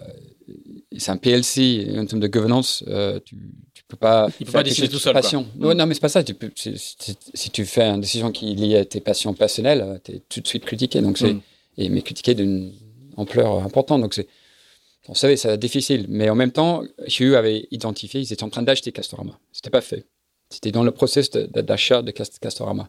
Donc, tu as un boîte britannique, un holding britannique, euh, Kingfisher, en train d'acheter l'un des grandes marques, euh, grand public français. Française comment tu achètes le, en termes d'actionnaire, en termes d'image, comment tu fais ça d'une façon euh, friendly. Hein, de, avec un, et, en fait, le, projet de faire la en 98 était, était, parfait pour Kingfisher. Mais, mais, et Hugh a reconnu ça. Et ça a donné la possibilité de Jeff Mulcahy, euh, de, le CEO de Kingfisher, de, d'avoir un raisonnement logique, commercial pour le faire. Et c'était, c'était 50, je pense c'était 50 000 euros. Ah oui. Pour nous, c'était énorme. Hélène a trouvé un, euh, bateau euh, qui était bateau de Pitgos, hein euh, Non, avant ça, il y avait bateau de, américain de. Euh, J'ai oublié son nom, qui est terrible. À, à, pas à Newport, mais à, dans le côte est. Oh, mon sauveur, il ne marche plus comme ça, mais bon, on a trouvé un bateau, un vieux bateau. Hélène était en, mer, on a trouvé ça avec quelques dollars dans à gauche. Euh, il a essayé de rentrer ce bateau, le safran est cassé, il se trouve à Bémude en train de réparer un safran sur le, sur le, quai tout seul. Euh, le bateau est dans un état, de la grande voile, il mettait son main travers la grande voile. Et on est, on est à deux mois de départ de Durham, 98, hein, donc euh, deux, trois mois. Euh, mais pendant ce trajet, j'ai réussi à signer avec Kingfisher cette, deal de 50 000. 50 000 livres, je pense qu'à l'époque qui était suffisant de convaincre Pete Goss de lever son bateau, qu'il avait fait l'œuvre de Globe avec, de 50, 50, pieds. Aquacorum.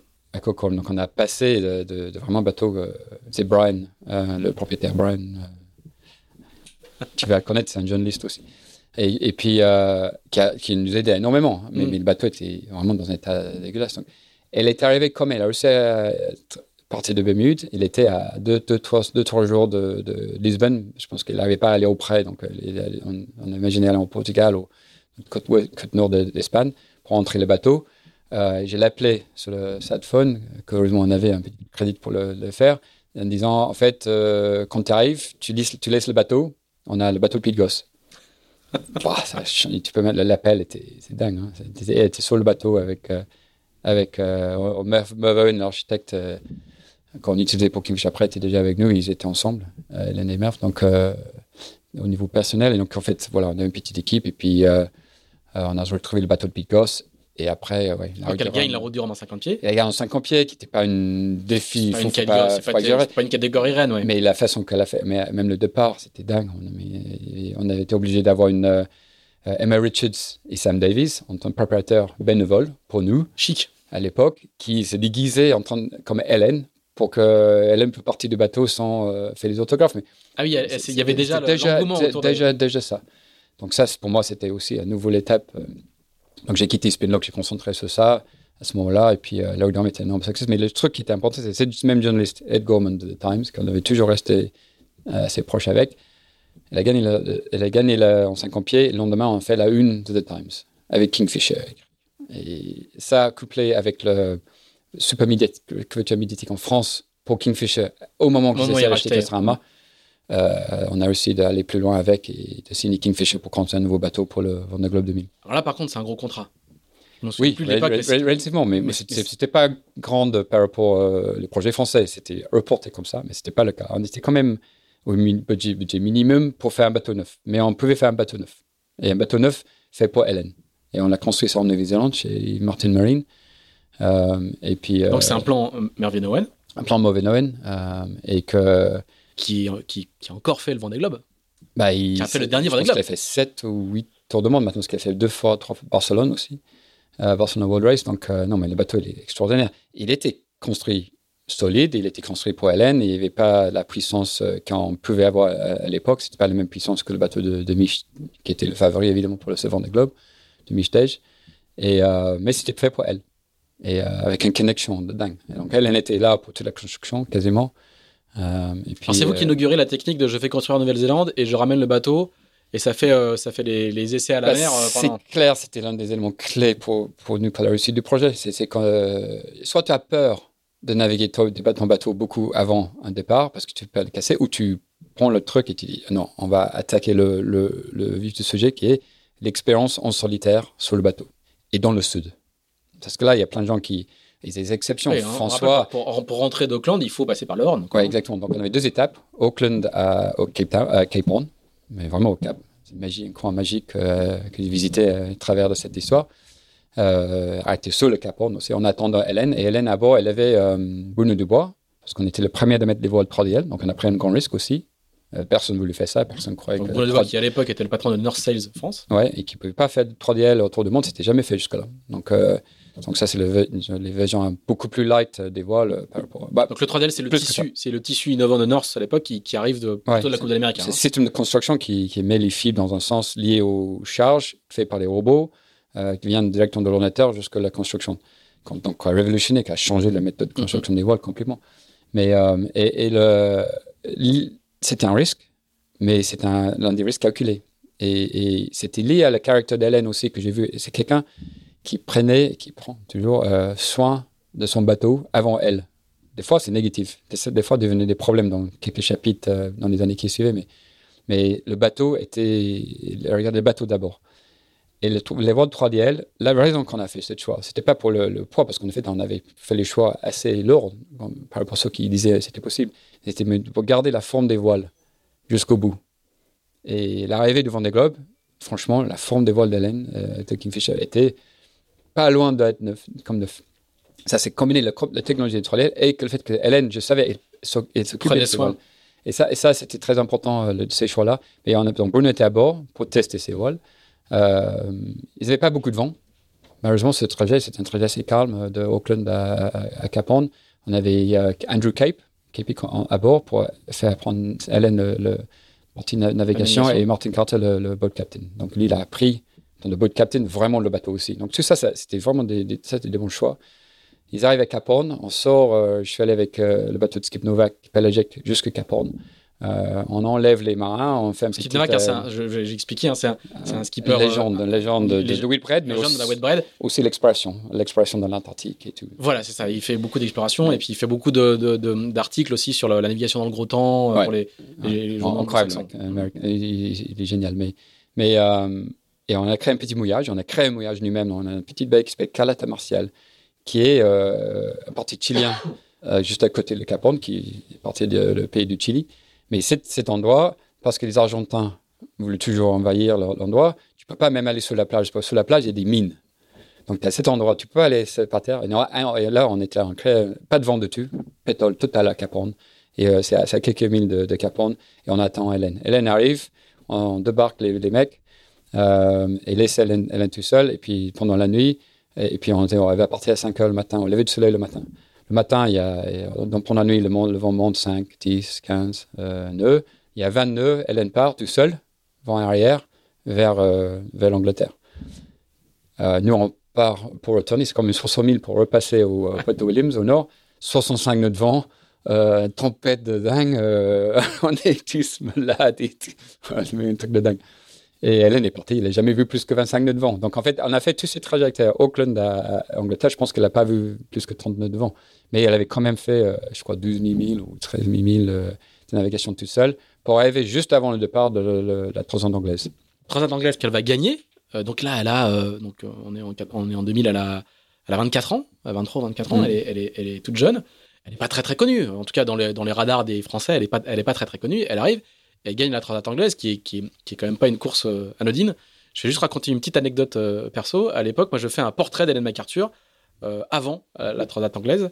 Et il y a un- une rencontre avec la presse à Paris. Elle, est, elle, a, elle a ses deux sacs qu'il la quitte jamais parce qu'elle vit avec ses deux sacs. Et moi, je fais son portrait. je travaillais à l'Express à l'époque. Et quand elle va faire le, quand elle va gagner 15 jours après ou 3 semaines après, elle gagne la, la, la Transat. Donc la rédactrice en chef société de l'Express de l'époque qui s'appelle Jacqueline Rémy vient me voir, elle me dit Mignon, tu as l'air de bien connaître la voile pour avoir fait le portrait de la, fille qui a gagné la Transat euh, avant. Je dis bah oui, oui, un petit peu. et puis euh, j'ai pas encore fait la mini euh, sous les couleurs de l'Express.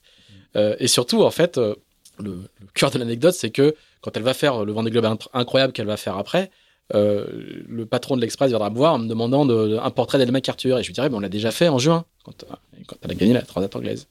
Ça sera une leçon pour moi. hein. Le patron de l'Express, qui s'appelle Denis Jambard, me regarde et me dit, Pierre-Yves, il y a pire qu'un journaliste en retard, il y a un journaliste en avance.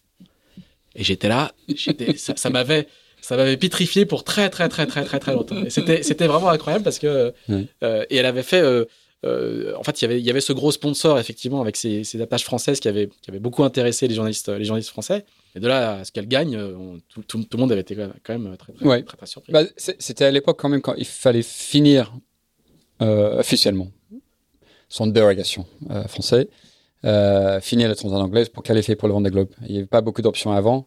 Donc, euh, il y a ceux qui étaient qualifiés, qui acceptent un bateau, qui ne sont pas venus du tout parce que euh, ils ne veulent pas casser le bateau. Mais il y avait surtout, je pense que Mich Tej a abandonné la moitié. Il a fait sous 1000 pour qualifier. Je pense qu'il a abandonné avec un problème et que aussi pour préserver le bateau. Peut-être que j'ai fait des bêtises, des Mhm. bêtises, mais je pense que c'est ça. Et puis, euh, bah, je dis ça pas pour diminuer le, le fait qu'elle a gagné, mais on savait, c'était pas, c'était pas euh, 100% de tout le monde, mais c'était quand même extraordinaire. Elle n'a pas fait un régate sur ce bateau. Elle n'a pas fait le, le seul transat sur l'été, était en mini. Là-bas, c'était pas un régatier. Mais on avait bossé là-dessus, tu vois, les en- avait 40, entre les 49ers et là. On a fait beaucoup de choses, entre autres en Figaro avec euh, Gaël Leclerc, le, le frère d'Armel Leclerc. Euh, on n'avait pas, on n'avait pas, euh, on avait un avantage un peu. hein. Elle, on peut aller faire des choses et pas être embarrassé d'avoir un mauvais résultat. Qui, par exemple, pour Alex Thompson, Mike Golding, ils avaient peur d'aller faire le Figaro comme ça. Pour finir dernier, Pour que le sponsor dit, mais qu'est-ce qu'ils font là? On sponsor un mec, il finit dans les dernières. Tu, tu finis dernière. Alex Thompson allait faire un, un Figaro, s'il ne passe pas deux ans là-dessus, à mon avis, il finit dans les dernières moitiés. Et c'est pas ce qui est mauvais marin, c'est juste que c'est, voilà, c'est, le niveau il est très très haut et il faut être spécialiste là-dessus. Ouais, mais avec Hélène, on pouvait. Elle était suffisamment jeune, suffisamment, ils n'attendaient pas des résultats. Mmh. Et Euh, puis compliqué, quoi. Mmh. Donc, et, et, de toute façon, elle voulait apprendre. Et la grande force d'Hélène, euh, je pense que c'est probablement toujours le cas, c'est qu'elle, c'est une éponge. Elle, elle a appris euh, tous les, tous tous les minutes de chaque jour, apprend, apprend, apprend sur toutes les choses. Et qu'une un, un, façon de, de, de monter le niveau euh, extraordinaire. Et esprit, parce qu'un esprit ouvert, pas d'ego, mais zéro ego. Et aujourd'hui, pas d'ego. Ça n'a pas toute cette toutes ces années, ça n'a pas changé. Et pied sur terre et, capable de poser les questions, jamais être embarrassé par les questions et d'être prêt à, à, tout apprendre. En fait, elle a vite doublé dans sa tête, pas de façon ego, hein, mais d'une façon vraie, euh, les gens qui étaient leur prof, étaient son prof. Euh, et euh, dans, sa tête, je dis, par, exemple, en 98, elle a fait le, 98, le, le Transac avec 99 avec Yves Parlier. Je pense que j'ai une bonne, bonne année. Et que, ouais, évidemment, elle a, appris des Yves, mais pas autant que ça. À l'arrivée, il dit, bah, je peux battre Yves. Je peux le battre. Je me souviens, j'étais sur, sur le bateau, elle arrive à Carthagène. Euh, avant d'être euh, attaqué dans l'aéroport, j'ai perdu son sac, mon sac, les deux passeports et tout dans l'aéroport de Bogota. Et puis j'arrive, mais, je suis en train de raconter mon histoire de passeport et tout le reste. Et il, m'ignore complètement. Il dit bah, Tu sais, je peux lui battre. On était devant le, devant dans, le bateau, juste après ligne d'arrivée. Parce que bon, il est, il est pas, pas, pas propre sur le bateau. Il y a des, des, bouts partout. Euh, non, mais faut, faut mieux gérer le bateau. Et c'était son truc, l'un de ses grandes qualités, le bateau avant, bateau à 100%. Après, euh, accepte les choses, euh, les, inconvénients euh, petites perso pour que le bateau à 100%. Là, donc, step by step, elle a appris, elle a appris à une vitesse de dingue. Cette victoire en 2000 dans, le anglais, c'était important pour une raison, c'était pas pour le sponsor Kingfisher. parce qu'il il faut donner confiance à eux un peu, et voilà, c'était victoire. Pour nous, ça a enlevé la pression devant les globes. Il n'y avait pas de pression pour qu'elle personne n'imaginait qu'ils pouvaient gagner ou mettre dans, les top, top 3. Mais, et ça n'a pas créé une expectation de plus, ça a juste donné confiance qu'il était capable de mener le, mener le, bateau, que d'être euh, dans la régate quand même. Elle a appris, elle a appris de plein de gens autour d'elle et euh, elle a appris suffisamment pour euh, faire un super, super résultat. Mais à l'arrivée, je finis avec une anecdote sur l'arrivée. Je suis à Newport, Hélène passe en première. Je reçois un email de le CEO de Kingfisher qui dit, tu connais cette histoire, je pense, mais il y a une seule ligne, et même pas des marques, hein. c'est Remember that you are only as good as your next result. Tu, n'es aussi bon que ton prochain résultat. Ça, c'est le, le, le, monde d'un CEO, d'un FTSE 100 sur la bourse. Et, et ça, ça, Mais il envoie un deuxième email derrière. Ouais, deuxième email. Par contre, pardon, pardon, je voulais dire quand même bravo, tout ça. Mais le premier réflexe. Et, c'est quand même, c'est un peu dur de vivre comme ça, mais j'ai quand même fait le reste de ma vie un peu comme ça aussi. et, un peu dur des fois de ne pas célébrer, pas profiter du moment. Mais c'est vrai, notre objectif était le Vendée Globe, c'était six mois, cinq, six mois plus tard. Là, ok, c'est bon. Mais là, euh, ce qui compte, c'est le next, step. Et donc, euh, c'était un bon conseil quand même. Euh, alors, elle va faire un Vendée Globe extraordinaire, évidemment, où elle finit deuxième derrière Michdej, en, coupant un peu dans l'anticyclone des Açores, où à un moment, elle est presque, elle est presque en tête quelques jours avant, avant l'arrivée, avec ce, finish assez incroyable. Donc, c'est en, France, en termes de notoriété, c'est une explosion. comment, comment elle est, on, va, on va pas refaire tout le Vendée Globe. Mm. Comment, à, l'arrivée, qu'est-ce qui change pour vous et, et et toi, tu te dis qu'il y a des perspectives incroyables qui s'ouvrent encore, encore plus derrière. Et puis, comment les perçu en, comment les perçu en, Grande-Bretagne? Bah, ce que c'est. En France, c'est une rockstar. Ça devient une rockstar. Ouais. Et, elle était, au départ de Vendée Globe, était très peu connue. On avait quelques journalistes euh, télévision régionale, euh, Ed Gorman The Times, nous suivaient. Mais, mais, donc, on, mais, donc on, est, on, avait un petit peu de retombées. Elle était un, petit peu connue, mais très, très peu. Et c'est pendant le Vendée Globe que ça à la force de médiatique, de retombées médias en France, à un moment, les journalistes ou les rédacteurs, il, y a le correspondant à Paris, dit, tu connais cette anglaise hein? C'est pas elle directement le sujet, mais le sujet, c'est que les, les Français, sont, en train de suivre en anglaise et nous, on ne suit pas du tout. Mais qu'est-ce qui se passe là? C'est plutôt les anciennes histoires d'Angleterre-France qui, de jalousie ou de, je sais pas quoi. Plutôt ça. Hein. Et, et, après, en Angleterre ou en Royaume-Uni, le, concurrence entre BBC et, les, et ITV, donc euh, public. Privé, mm. public, qui a monté un peu le, truc aussi. Euh, mais c'était vraiment dans les derniers jours, c'était vraiment dans les derniers jours et il est arrivé où ça a explosé. Et c'était pas, c'était pas pendant la course, vraiment. C'était une courbe, courbe comme un peu le Covid, là, tu vois, c'est accélération, euh, mais vraiment dans les derniers jours. Et oui, c'était, c'était, c'était fou. C'était. Et après, c'est là aussi, on a, je pense, pris nos premières, surtout moi, parce que si tu fais pour protéger Hélène, mais, mais nos premières euh, attaques sans fond, quoi. juste parce que tellement. Je pense qu'à partir du moment que tu as beaucoup de retombées positives, il y a toujours quelqu'un qui décide, d'avoir on va trouver un truc négatif, va inventer. C'était plus de ça, des choses négatives. parce que bon, on peut plus créer juste un truc euh, qui, qui dit incroyable. Donc, chaque petit truc que tu peux faire euh, qui peut être vu euh, négatif était amplifié. Et là, j'ai souffert. J'ai souffert. L'arrivée de Vendée Globe n'était pas, pas un bon souvenir du tout, parce qu'il y avait, il y avait, je ne sais plus maintenant après.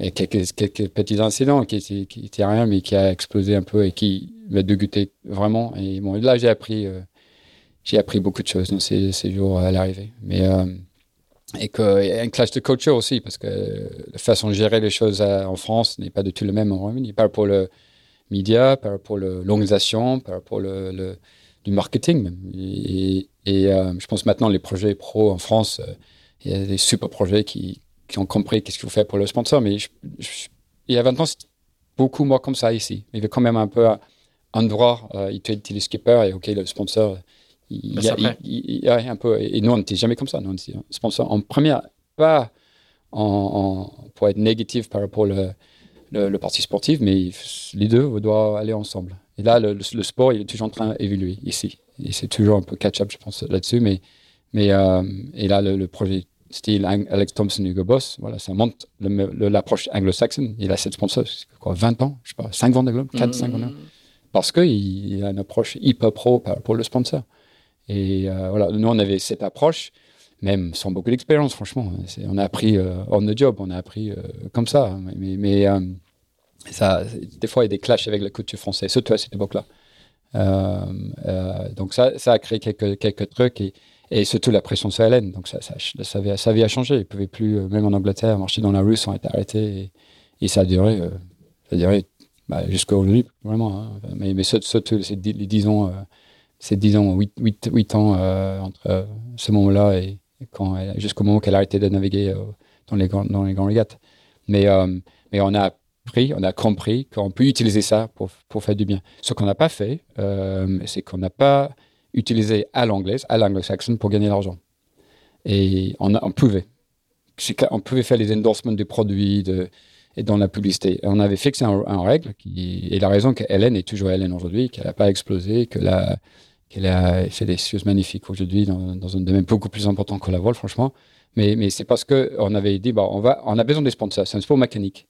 Les gens ne comprennent pas souvent ça. Le, foot, tu peux aller jouer au foot, être une star du foot sans, une centime. Tu as besoin de, ballons et les chaussures. Et, euh, mais on a besoin de trouver l'argent. Pour trouver l'argent, il faut avoir une offre commerciale. Et offre commerciale, il faut donner. Il faut donner. Il faut communiquer, il faut donner, il faut euh, repayer ça un peu. Donc, euh, et, Mais après, quand tu attends le niveau de célébrité qu'elle avait, tu peux aller beaucoup plus loin. Tu peux faire les endorsements en plus pour gagner l'argent. Et on avait décidé, non, on va le faire que des choses qu'on a besoin pour faire notre projet, faire le, bien et aussi aider les autres. Donc, essayer de démarrer, la carrière avec Sam Davis, avec Nick Maloney, avec les autres marins qu'on avait à côté euh, dans les années qui suivaient démarrer, euh, sauver le, Transat anglaise en 2004. ça, c'est grâce à l'argent qu'on avait gagné. Mais mm. on n'avait pas fait des choses pour gagner de l'argent. Donc, Hélène n'avait jamais apparu dans une publicité pour gagner de l'argent. Purement. À titre perso, quoi. titre perso. Et, on avait l'opportunité, mais on ne l'a pas pris. Mm. et c'était une décision importante. Alors, c'est là que l'histoire prend, prend deux chemins différents. En fait, il y a la poursuite de la carrière d'Hélène qui va, qui va être brillante. Hein. Elle va gagner la route du Rhum euh, en 60 pieds. Elle va faire le, euh, le tour du monde en solitaire. je devais regarder ta montre, mais oui, c'est un peu long. Euh, elle va faire le tour du monde en solitaire en, en, multicoque avec à nouveau toujours le, même sponsor.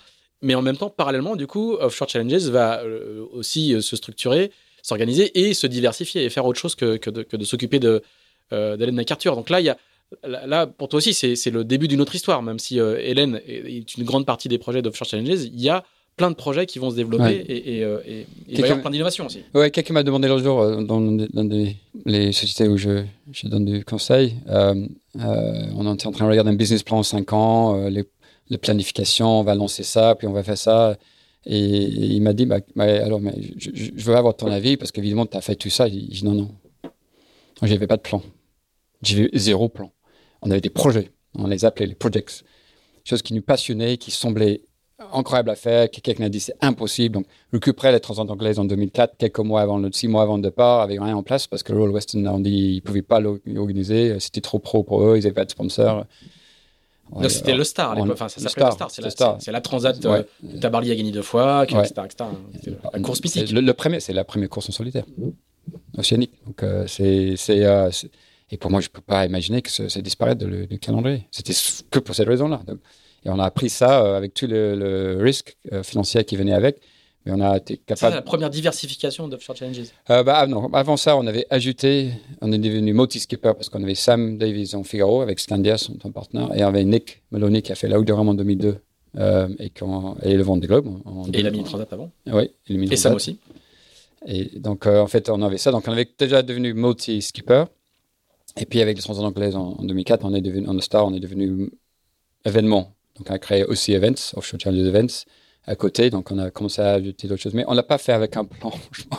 Et surtout pas un Excel, 5 ans, euh, une ligne linéaire, bénéfice. On s'en foutait. L'argent, on avait besoin de gagner l'argent pour être capable de prendre les risques. Et euh, donc, il faut bien, il faut, être, il faut faire les bénéfices de temps en temps pour que tu es capable de prendre les, prendre les risques sur les choses qui te passionnent. Mais on a fait des projets, on fait des projets qui nous intéressaient, qui nous, c'était, et, et, et, je dis ça souvent maintenant, c'est, Bon, business plan sans patient, oublie. C'est les gens et c'est ce qu'ils cherchent à faire. C'est quoi le vrai purpose? Et si c'est pour gagner l'argent, allez faire autre chose. C'est pas quelque chose comme ça. Allez gagner ton argent dans les, dans les markets euh, financiers ou quelque chose. Mais, mais, mais, tu vas gagner l'argent si tu as patience, si tu as une bonne approche, une intelligence de, quel, projet, comment tu le structures et que tu fight. Tu vas aller chercher l'argent et tu lâches pas. Et ça va aussi, tu vas gagner l'argent. Euh, je pense que c'est assez logique, mais, euh, mais euh, c'est ça. Donc, c'était des, projets un peu comme ça. Donc, on a ajouté les événements. Après, on a créé la Barcelona World Race, euh, qui était on va pas raconter les détails de ça, mais c'est un peu de, de, douloureux aussi que passionnant que on a créé un autre tour de monde qui n'était pas exploité comme je pense c'était possible. Donc, Avant, je voudrais juste revenir sur, sur un, truc que, que, vous avez créé qui, a, qui existe encore plus, plus sous la forme originelle, mais sous, sous mm. différentes formes et, et organisé par d'autres, c'est que euh, tu lances en 2007 un, truc qui s'appelle l'iShares Cup et qui est vraiment le, ce qu'on appelle le stadium. Quoi. D'où te vient cette, euh, cette, cette idée Donc, c'est des, des, catamarans euh, entre travaux très, très, très près.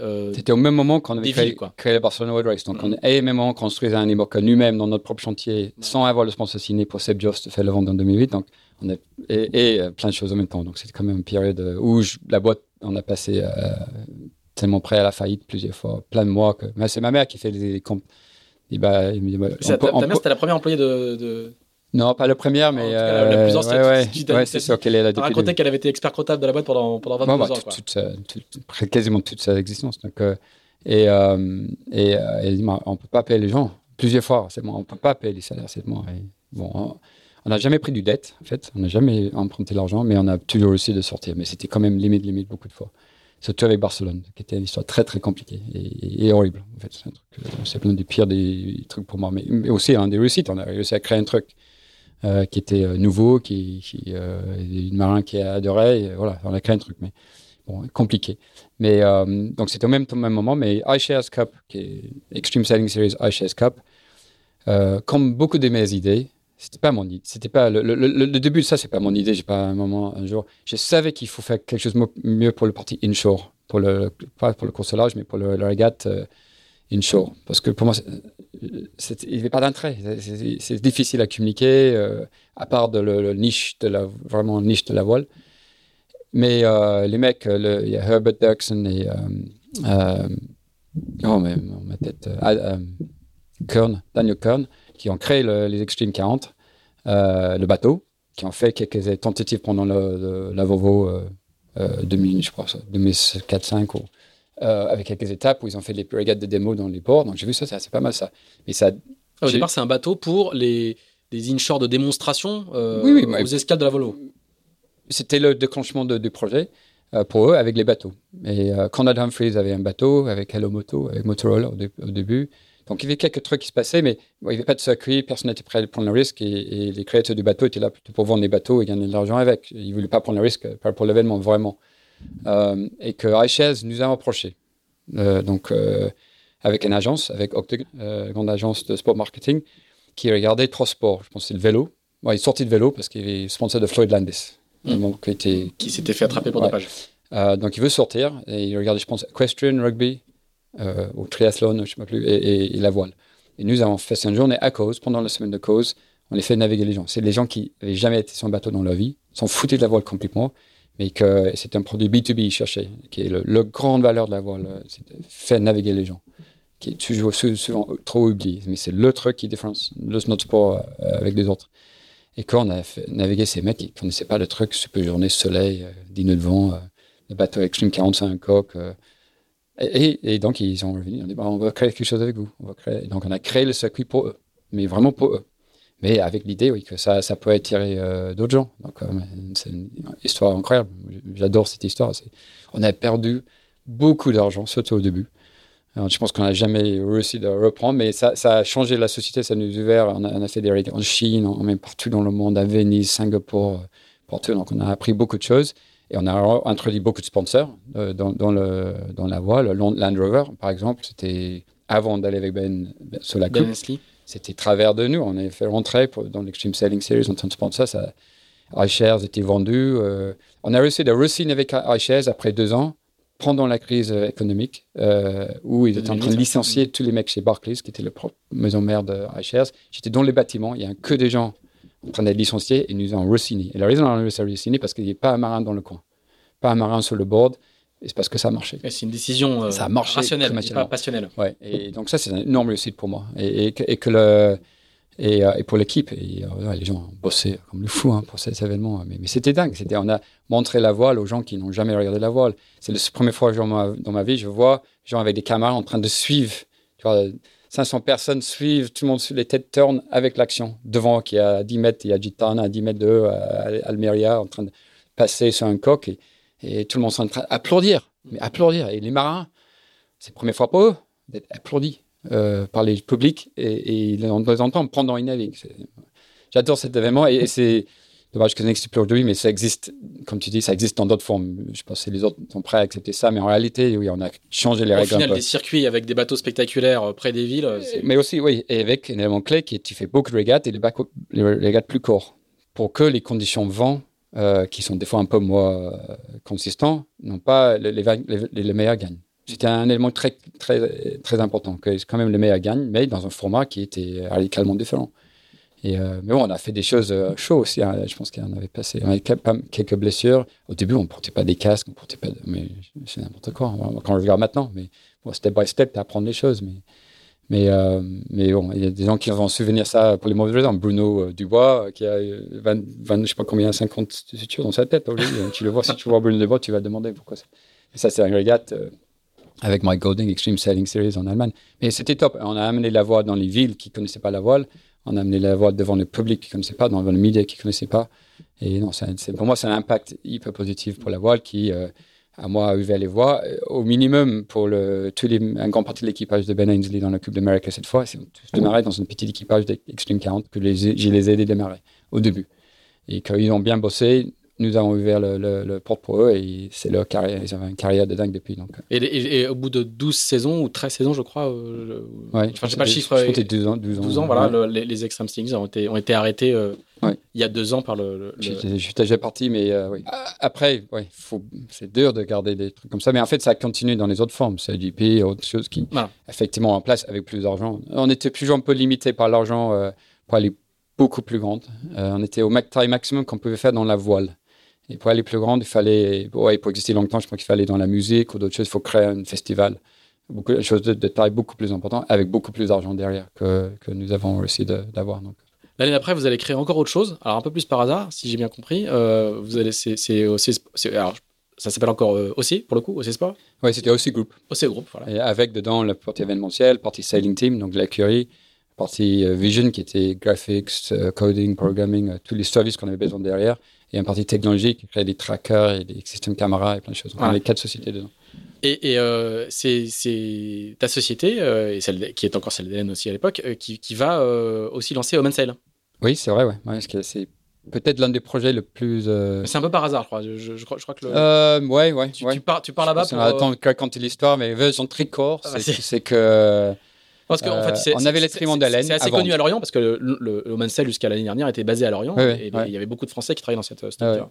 Bah, à l'origine, c'est qu'on avait le bateau euh, de, de Trimont avec lesquels euh, ah, c'est pas chapitre, mais il a battu le record qui était probablement l'un des plus grands moments dans, dans nos histoires en 2005. 2005. Euh, et qu'on a battu le Tour du Monde en solitaire le record de tour du monde en solitaire, euh, et que après ça, le bateau il était à vendre. Donc, au tout de suite, on a fait un tour en Asie, on a fait pas mal de choses, mais Mais il était avant des. il y avait un appel de quelqu'un australien qui, qui essayait de créer quelque chose en, à Oman, au Proche-Orient, et avec l'intérêt peut-être d'acheter le bateau. Donc on est allé, on hésitait, on est allé pour la journée à, à Oman. L'aller-retour, il y a 8 heures de vol quand même. Ouais, on est arrivé le matin et c'était prévu de partir le soir. Donc, euh, je suis parti le soir. Je pense qu'on était là vraiment pour la journée. Et puis, euh, euh, on arrive et en fait, sans rentrer dans tous les détails, mais le projet qui était préparé pour présenter ce jour-là au gouvernement et le ministre, le ministre le plus haut du, du, pays, avec le sultan d'Oman derrière, connecté au projet, au courant du, du projet.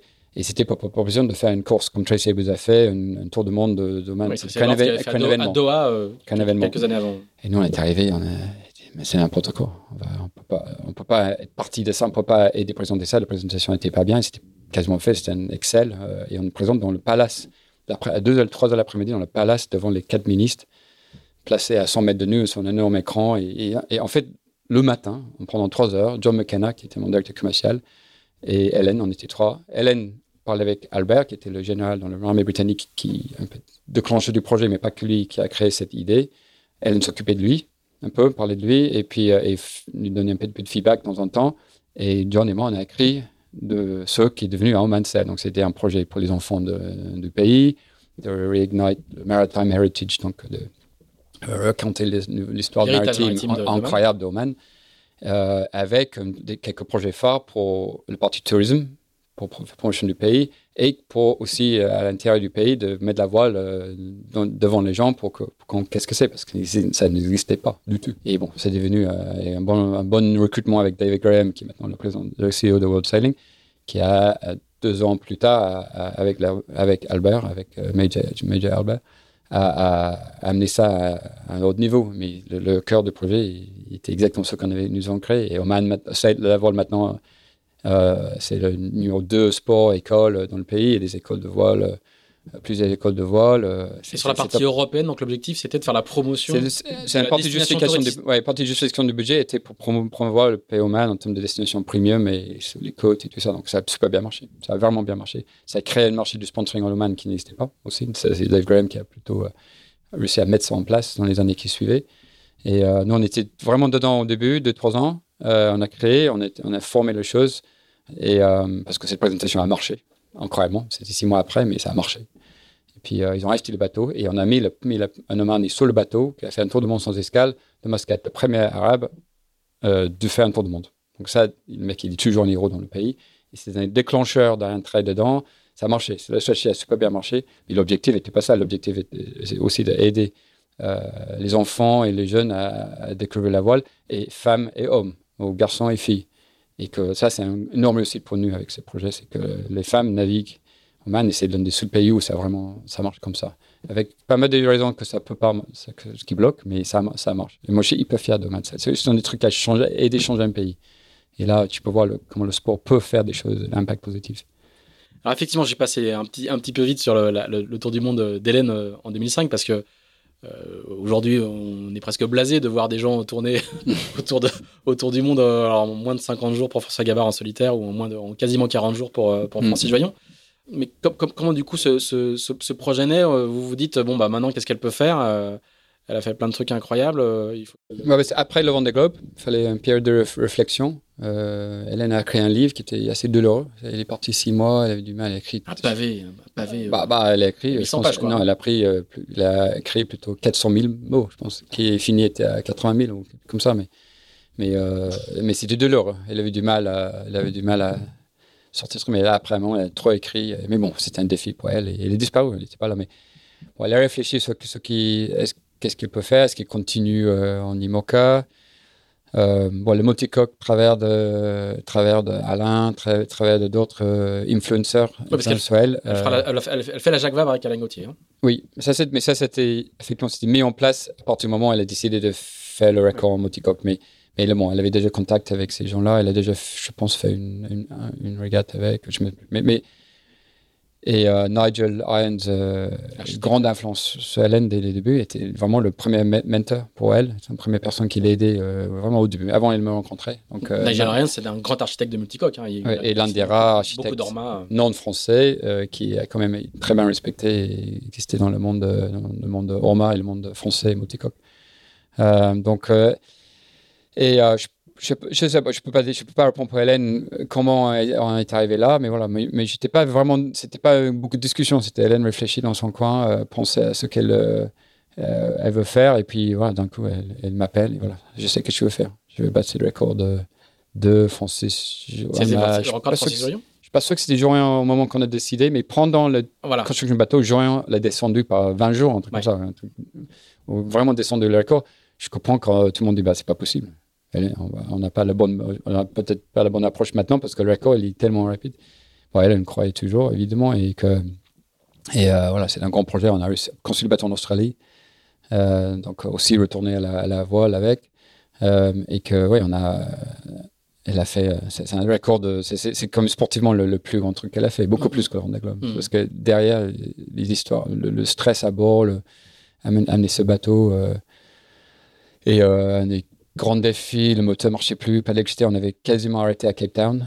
Mais finalement, on a réussi de faire marcher le, huile d'olive dans le, le moteur qui, a réussi à sauver le, truc. Il y a plein, d'histoires derrière euh, qu'on n'a pas réussi de tout raconter. Mais on a essayé, mais on n'a pas réussi de tout raconter. Et puis, euh, Ouais, c'est top. Et pour l'anecdote, hein, le bateau avait un côté hein, avec un sponsor euh, qui était Castorama et de l'autre côté c'était BNQ. BNQ, oui, dans l'équivalent de Castorama. Complètement différent. Complètement différent, jusqu'au point qu'il y a pas mal de commentaires, bah, il y a deux bateaux, mais vraiment deux bateaux. Mais, mais, mais ça, ça, ça a super bien marché. Tu peux pas faire ça dans un mode regatta où tu n'as pas en contrôle un peu de, contenu, mais quand tu fais un record, c'est toi qui gères le, les photoshoots, c'est toi qui gères le contenu un peu. Parce que tu n'es pas avec les autres bateaux sur la ligne de départ avec. Euh, donc en fait, tu peux. Comme média français, tu donnes que la banque image avec le côté. Euh, bah, c'est qu'en fait, on, a, on distribue les, les, versions Casto en France et les versions britanniques, euh, versions BNQ en Britannique, en, en Bretagne. Donc, et ça a super bien marché. Elle va battre leur corps. Euh, de, elle va, le faire, va faire 57 jours, je crois, hein, de, de, mémoire. non, non, on est à, non, on est à, je pense, 71 jours quand même. 60, 70 non, c'est le coup d'après, c'est le coup d'après, pardon. pardon. Ouais, ouais, 70 jours. Moi, je, 70 jours. Je l'ai sur le mur à la maison, mais j'oublie toujours ah, le chiffre. J'ai pas, pas le chiffre sous les yeux. Euh, en, tout cas, en, tout cas, en, tout cas, elle le bat. mais c'était Tachenko, tu vois, une semaine avant l'arrivée, c'était pas sûr qu'elle va gagner. Et, et euh, Jerry Cantière, à, à Thomas Normand et François Gabard, quand j'étais quand Cano, euh, l'histoire de, de, faut jamais parler. Moi, je suis très superstitieux, je suis hypologique, mais très superstitieux. Donc, de parler de l'arrivée, non, pas possible. J'aime pas parler des arrivées parce qu'on sait jamais si on va arriver dans la voile. Donc, euh, et trois jours avant, avant l'arrivée, euh, j'ai pas euh, confirmé et c'est arrêté à Brest après au Falmouth. Et j'ai dit, tout mon équipe était, mais c'est pas possible qu'on décide. Je bah non, je veux pas trop parler de l'arrivée.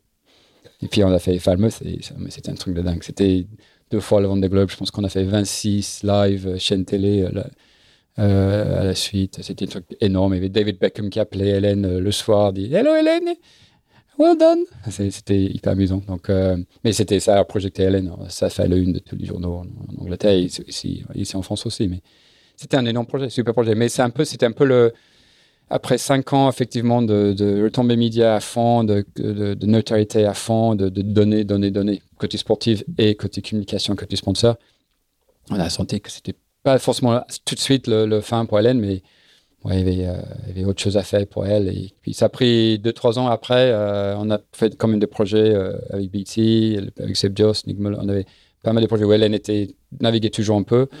Euh, mais euh, effectivement, on est en train de chercher son, le prochain chapitre qui, comme je dis, ça, met pour moi, la c'est comme un prologue. dès qu'elle a créé en 2009, effectivement, le Ellen MacArthur Foundation, ça c'est pour changer le système économique de, du monde.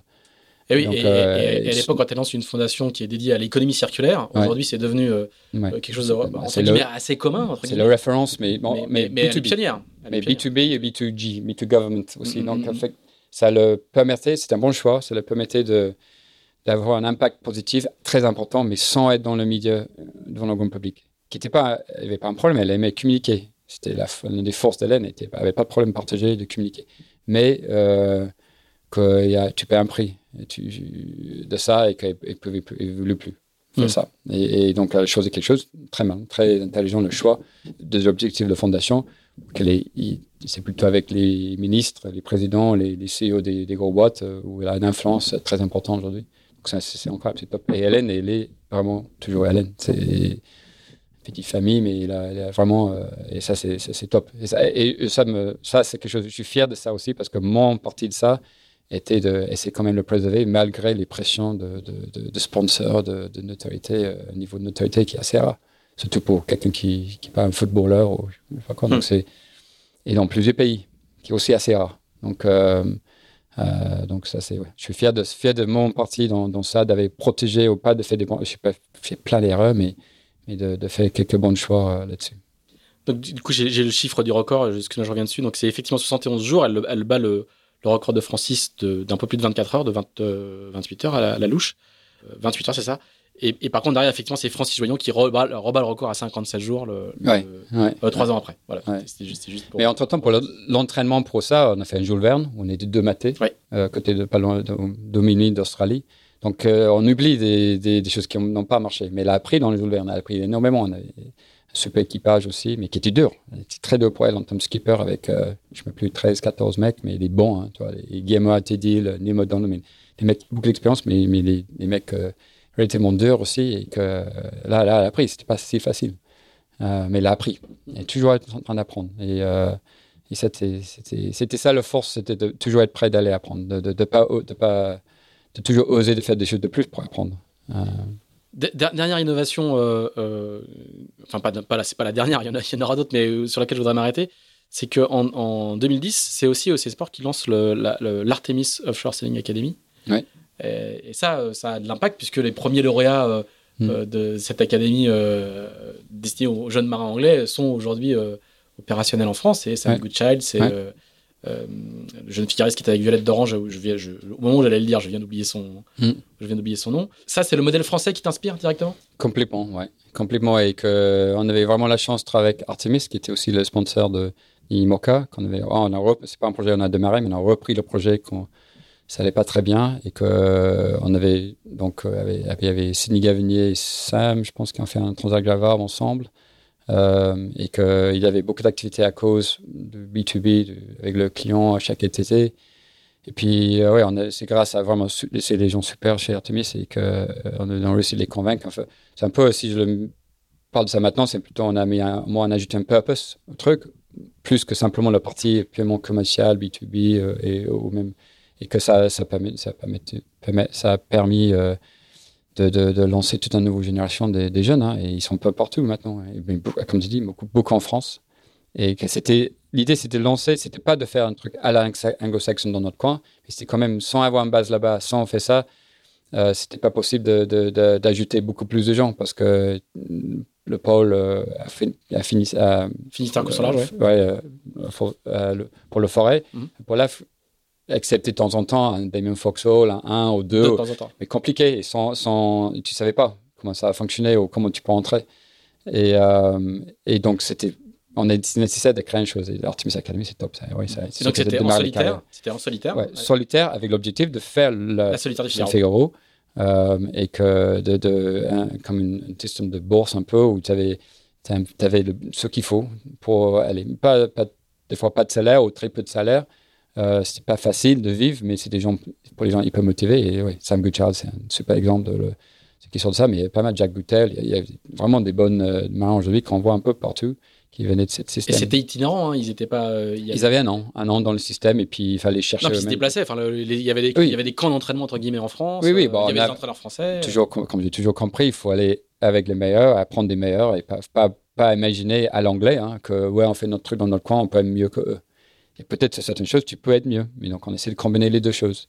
Dans le rigueur, des fois, dans le, rigueur d'entraînement, les choses. C'était à cette époque, je pense que maintenant, je, je pense que je peux pas dire ça, mais, mais euh, c'est, ouais, c'était prendre les meilleurs de, deux mondes et essayer de lancer les carrières. Donc, mais on avait vraiment la chance avec Artemis parce qu'il n'y avait pas un retour sur investissement financier classique vraiment là-dessus. Il y avait, mais c'était mais euh, ça nous donnait un flotte avec lequel on a fait beaucoup B2B. On a fait beaucoup de, de regattes euh, avec des, clients d'Artemis. Donc on essaie de justifier quand même. Il y avait 5 ou 6 Figaro, je ne sais pas quelle est Oui, oui, on a un moment, 6, je pense qu'à un moment. Mais... Et oui, l'idée c'était d'aider ces jeunes de démarrer leur carrière pour qu'ils partaient tout seuls, sans nous, euh, après. Donc ça a super bien marché pendant, je ne sais pas combien d'années, 5-6 ans peut-être, mais c'est un, un super projet. C'était 2010, c'est quand même l'année aussi que j'avais acheté les parts d'Hélène. Mm-hmm. parce que la fondation a été formée, créée, évolue prend pour ses premiers l'argent pour démarrer la fondation et quelques sponsors de, aussi qui elle veut le prendre avec elle. Donc on a fait un accord là-dessus.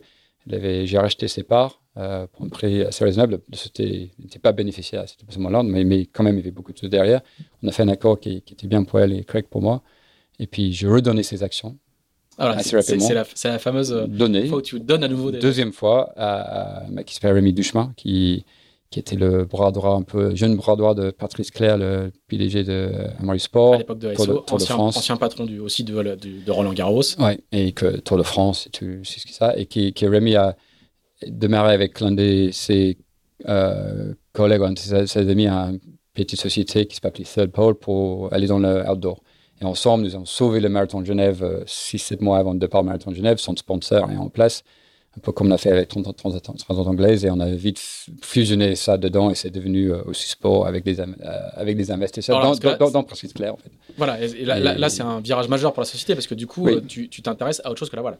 Oui, bah en fait, il y avait plein de choses qui se passaient cette année-là parce que l'Extreme Sailing Series était en bonne forme, troisième année, mais c'était qu'en Europe.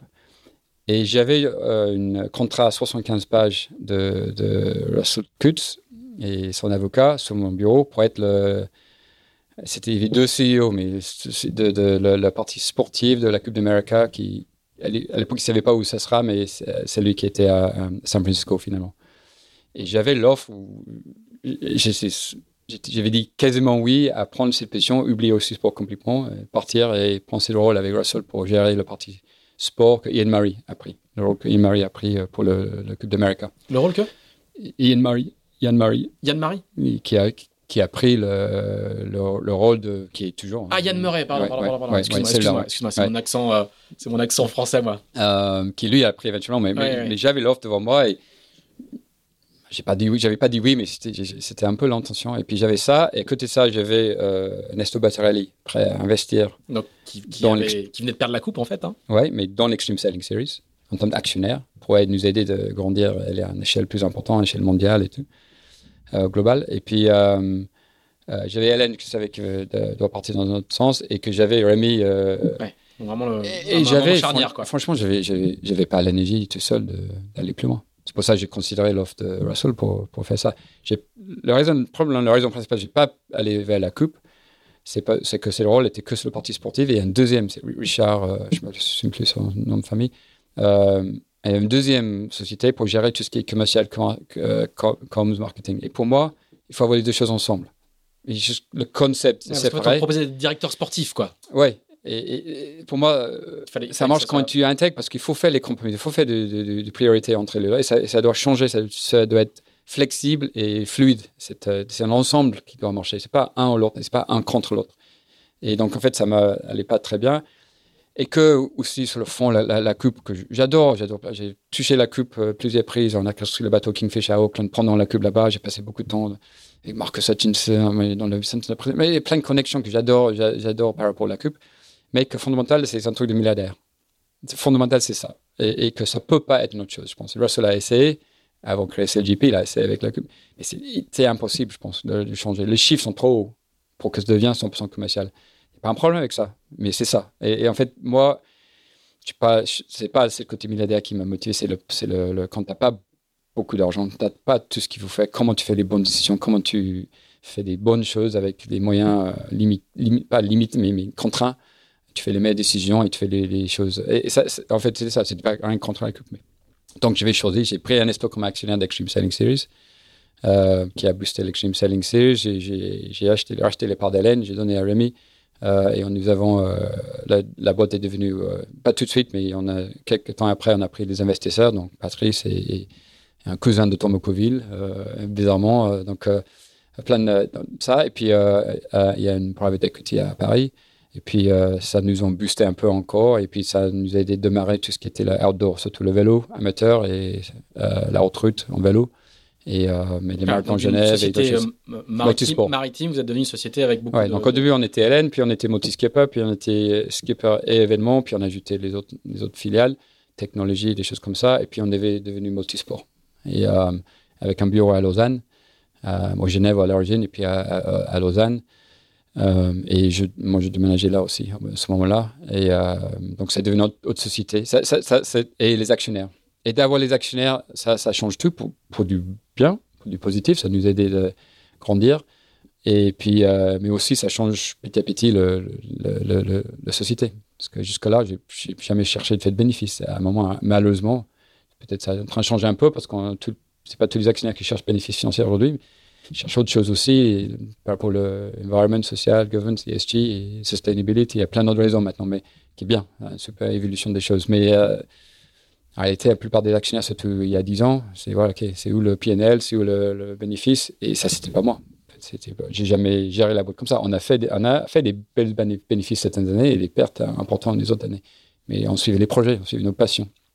Et je, pense que toujours c'est la bonne façon de le faire. Mais dès que tu as des actionnaires extérieurs, tu n'as pas le choix de prendre ça en compte et c'est normal. Sauf que ça a commencé à transformer le système et c'était toujours super. Hein. Les choses qu'on a fait dans le vélo, la route, les compètes de vélo, c'est un truc de dingue. C'était Wild West, personne n'avait créé un truc 7 jours, travailler, les montagnes en vélo, une course vélo amateur avec euh, 3-4 cols par jour, 20 000 mètres de dénivelé dans une semaine. Et je l'ai fait, j'ai fait tous les premiers 5 éditions. Et aussi hein, dans l'organisation, donc c'est un truc de fou. Donc là, la promesse, c'était de faire, euh, juste pour résumer, hein, c'était de faire de, de en, gros de, la, des, épreuves amateurs, mais très très haut de gamme, enfin, où le, où, le, cycliste amateur est traité comme un professionnel. En fait, tu sens comme tu es en train de faire le Tour de France. Mais tu fais le même dénivelé que le Tour de France aussi, en fait, dans, mais dans une semaine. Donc c'est quand même un truc, euh, c'est fou, hein, complètement fou. La première année, c'est fou. J'étais avec quelqu'un qui a fait la première édition l'autre jour. Et il dit, c'est complètement fou ce qu'on a fait. Et, euh, mais, mais bon, c'était top. Donc la, boîte s'était transformée et, et, puis on avait une deuxième tour d'investissement euh, en 2014 quand, le Telegram a rentré dedans. Alors, c'est le moment aussi, c'est à nouveau une, une, période charnière parce que ça va être ton dernier grand, grand, très grand projet euh, au sein de ces sports, parce que c'est Dongfeng. Mm. Euh, raconte-nous comment est-ce qu'on va euh, trouver, chercher des sponsors chinois qui est un Eldorado pour beaucoup de, beaucoup de bah, gens dans le sport business. Ouais, c'est sûr. Comment, comment... Bah, quand j'ai dit, tu sais, chaque, porte, tu, chaque projet tu fais, même si rien à voir si ça marche financièrement, tu gagnes en expérience, tu gagnes, tu fais des, erreurs, tu apprends et tu fais des contacts, des réseaux, des réputations et tout. Donc, fais l'Extreme Sailing Series en, Chine. Euh, on était l'un des seuls de faire les événements en Chine. On a amené le bateau, le, bateau de record en Chine. C'était déjà compliqué en 2006. Puis on a commencé avec Extreme Sailing Series peut-être 2010, je pense, en Chine, je ne me souviens plus. Euh, on a commencé à faire pas mal de choses en Chine, donc on a commencé à apprendre comment organiser un événement en Chine, qui n'a rien à voir avec euh, faire ça en France ou en Angleterre. Avec plein de choses compliquées. et, et euh, donc, on a, ça nous donne une réputation d'être capable de faire des choses en Chine. Et puis, donc, je n'ai pas démarré la relation avec Dongfeng euh, tout seul. C'est Knut Frostad, le CEO de la Volvo à ce, moment-là, qui m'appelle. On, apprend peut-être un projet en Chine. Euh, est-ce que tu peux me joindre là-bas Et on essaie de vendre et convertir cette discussion d'être un contrat. Et on est allé ensemble et on a réussi. ça m'a donné l'opportunité de, j'ai essayé de faire depuis 2000, 2000 avec Bruno Dubois de le sortir de North Sales, de, de, devenir project manager. Donc ça m'a donné l'opportunité parce que je voulais pas être project manager au jour, je pouvais pas, j'avais les autres responsabilités évidemment dans la société. Et c'était un grand projet, donc j'ai aussi réussi à faire venir Bruno euh, dedans. Et, euh, et ouais, on a démarré un projet de dingue. C'était hyper intéressant. Et pour moi, de retourner à ce qui était le WebRed était aussi hyper intéressant pour moi. Euh, c'est des projets avec une échelle que tu n'as pas, même en France, tu as un rame en Vendée c'est dingue en, en termes d'échelle en France. Là, tu prends ça et tu répètes 9 fois, 10 fois autour du monde avec tout ce qui vient avec. C'est quand même, euh, c'est la course en termes d'échelle et, tous les éléments. B2C, B2B, government, euh, euh sportif. Et ça adore sportif, mais sportif à 110%, 110% du temps. C'est un truc euh, dingue. Donc, et, c'était super pour moi. Et après, oui, de faire ça avec une société qui connaissait pas la voile, qui parlait pas anglais du tout. Ils ne parlaient pas très peu de chinois en chinois, en allemand. Et culturellement, on est deux opposés. C'était dur des fois, mais je peux pas. C'est le plus dur moment de, mes 20 ans euh, dans, dans, tout ça, euh, mais aussi les moments euh, de plaisir énorme de, de, de prendre une société comme ça et, et, avoir un projet comme ça. Et les jeunes chinois, et, qui, on est en train de chercher les, marins chinois, à un moment on dit mais il n'y a pas. Qu'est-ce qu'on va faire? Et on a réussi quand même. pas jusqu'où je voulais, parce que le projet était Deuxième projet qui a gagné, qui était top, mais ils ont gagné parce qu'aussi ils n'ont pas suivi le chemin qu'on avait prévu au début, qui était d'avoir 50-50 Chinois et non chinois. Mais bon, c'est un choix, c'est un choix qui était fait. J'étais pas dedans, j'étais le CEO de l'événement à ce moment-là. Alors, on va, on va, en parler, mais du coup, et surtout sur, sur Dongfeng, du point de vue des auditeurs français, si tu choisis, vous choisissez avec Bruno Dubois une, une, ossature française pour, mm. pour diriger ce bateau. avec notamment Charles Caudrelier, Kevin Escoffier, Pascal Bidégory, qui formeront eux aussi l'ossature du, du bateau qui gagnera l'édition suivante. Hmm. Alors que c'est une course anglo-saxonne. Alors, entre-temps, il y a quand même. Kamas qui a gagné. Il y a Kamas qui a gagné. Qui a montré que c'était pas hors de question. Que... Mais toi. Et Tabali était dedans euh, longtemps avant. Il, il dans son équipage, il Bulu. Et... Voilà, tout ça. Mais quand même, toi, tu es, anglais, tu as une bonne connaissance de, de, l'écosystème français et tu choisis des marins français. Hmm. Pour cette course-là, qui est un, qui est un sommet de la, de la voile anglo-saxonne. Oui, oui. Bah, je pense qu'il ne faut pas faire comme les autres, d'abord. Euh, deuxièmement, j'avais jamais cette complexe que les Français ne peuvent pas euh, gagner en équipage. Même si je reconnais, des fois, je vois les hauts et les bas des équipes rugby et foot français, à un moment, l'équipe, le travail d'équipe ne marche pas en France. Mm. J'ai un truc de, de, ego, je sais pas quoi, qui se passe, il monte et puis ça descend. Et peut-être ça arrive avec toutes les équipes. Donc, euh, et dans toutes les cultures. Donc, moi, c'était pas un facteur. Pour moi, la chose qui est intéressante, c'est de. J'ai vu, à la voile en France, l'importance d'être multi-talent à bord d'un bateau. Et, l'équipage d'un Volvo Ocean 65 est toujours en équipage, mais c'était quand même beaucoup réduit par rapport aux euh, les, hum. éditions précédentes. Et que je me disais, bah, je pense que finalement, c'est le moment de, de cette, talent d'équipage réduit euh, peut aider vraiment. Et, euh, et, un peu le flair, comme dans le rugby. tu vois, on ne peut pas battre les Kiwis en faisant exactement la même chose que les Kiwis. Donc, il faut avoir un moment où tu as à la Pascal euh, d'être capable de prendre les risques. Et nous, on n'était pas là comme gagnant, on n'était pas là comme favori, on, était on rigolait sur nous parce que juste avant une scène de, avant de parler, on fait un virement, il y a un des Chinois qui a laissé partir le génois dans l'eau, on a filmé et on a partagé. J'étais hypocritique pour ça, mais pour moi, c'était comme dans les années d'Hélène, partage les bas, partage les erreurs. Tout le monde dit, ah ouais, ils sont pas importants, c'est pas un concurrent. Et après, tu sais que, tu sais quand même, tu es compétitif. Et euh, les gens ne te regardent pas. Euh, ils ne considèrent pas comme l'ennemi numéro un, donc ils t'ignorent un peu. Et voilà, tu prends un avantage. pour moi, partage à fond et amener les gens vers les bas, parce que quand tu remontes, même si pour remonter à zéro, euh, les gens sont hyper contents. Boris Herman, il a bien fait ça ces deux derniers Vendée Globe. Je suis dans son groupe WhatsApp. Il communique directement avec euh, quelques centaines de personnes, dans ses sponsors et tout. Il partage tous les moments le plus difficile, le pire. Mais et tout le monde a été avec lui. Et puis euh, quand il remonte, même un petit peu, ils sont. Et c'est ça, c'est fondamental la communication qui est perdu dès qu'il y a une agence de presse. Des fois, il y a une sponsor qui ne veut pas raconter que des bonnes nouvelles, mais c'est faux. Et là, tu peux plus faire, je pense. Il faut laisser les gens venir avec toi. Et, ça a super bien marché avec Dongfeng et que ouais, le troisième dans cette édition était, était top. Euh, c'est complètement ruiné au niveau de la, nuit de la remise de prix euh, par une histoire très chinoise, mais où on, était, euh, on a oublié d'inviter quelqu'un sur scène et qu'on était, Bruno et moi, décapité. Hein. mais, vraiment, ça, c'est le, malheureusement le, le fin de ces projets était, euh, était pas, ah était pas ce qu'il fallait, mais, mais, euh, mais bon, voilà, c'était comme ça, c'est ce type de projet. Et puis, euh, ils sont revenus quand même et ils ont gagné. Donc, c'est top. Et donc, ils sont hyper contents et ça, ça a bien aidé la, la voile en Chine, en Chine, qui était l'un de nos objectifs. Donc, c'était très bien. Alors, toi, c'est le dernier chapitre de, de, cette histoire. Hein, le, Alors, entre-temps, enfin, à l'issue de cette Volvo, je ne sais pas si c'est lié d'ailleurs, tu vas, tu vas pouvoir nous dire, mais euh, tu vas euh, le télégramme qui était rentré au capital de, de, Sport. Ils étaient déjà dedans. En fait. déjà, ah, déjà, déjà va, va racheter. Avant, avant 2014-15, ils ont déjà acheté à majorité pour la première fois. Ils ont déjà la majorité. Et on n'avait pas Rémi, Rémi et moi restant actionnaires euh, minorité importante. Tous les actionnaires sont euh, étaient rachetés, ils n'étaient plus dedans, inclus Ernesto avec l'Extreme Sailing Series. Tout était mis propre à ce moment-là et c'était Telegram majoritaire et Rémi et moi et quelques pas mal des employés qui étaient pendant des années avaient des actions. Et donc, mais ça a changé, ouais, ça a changé les choses. Et c'était le moment, c'était le moment de le faire. Euh, on avait des grandes ambitions. Nous, on ne voulait pas prendre beaucoup de dettes. Nos actionnaires ne voulaient pas aller peut-être plus loin euh, dans leur investissement. Euh, Et à un moment, je savais que ça va arriver. Et Roland Tresca me chassait un peu pendant beaucoup d'années. Mais c'était le moment de dire, OK, c'est le moment de, de, passer à ça. alors pour, pour, ceux qui ne savent pas, hein, le groupe Telegram, c'était déjà l'organisateur de la Route du Rhum, de la Solitaire du Figaro. Ils, ils, ont, ils avaient dans leur vision, une filiale qui s'appelle Pendwick, euh, et qu'ils ont fusionné avec. Euh, et Pendwick était un peu à une époque où Pierre, euh, les choses étaient changé. Donc, il cherchait, le prochain chapitre un peu aussi.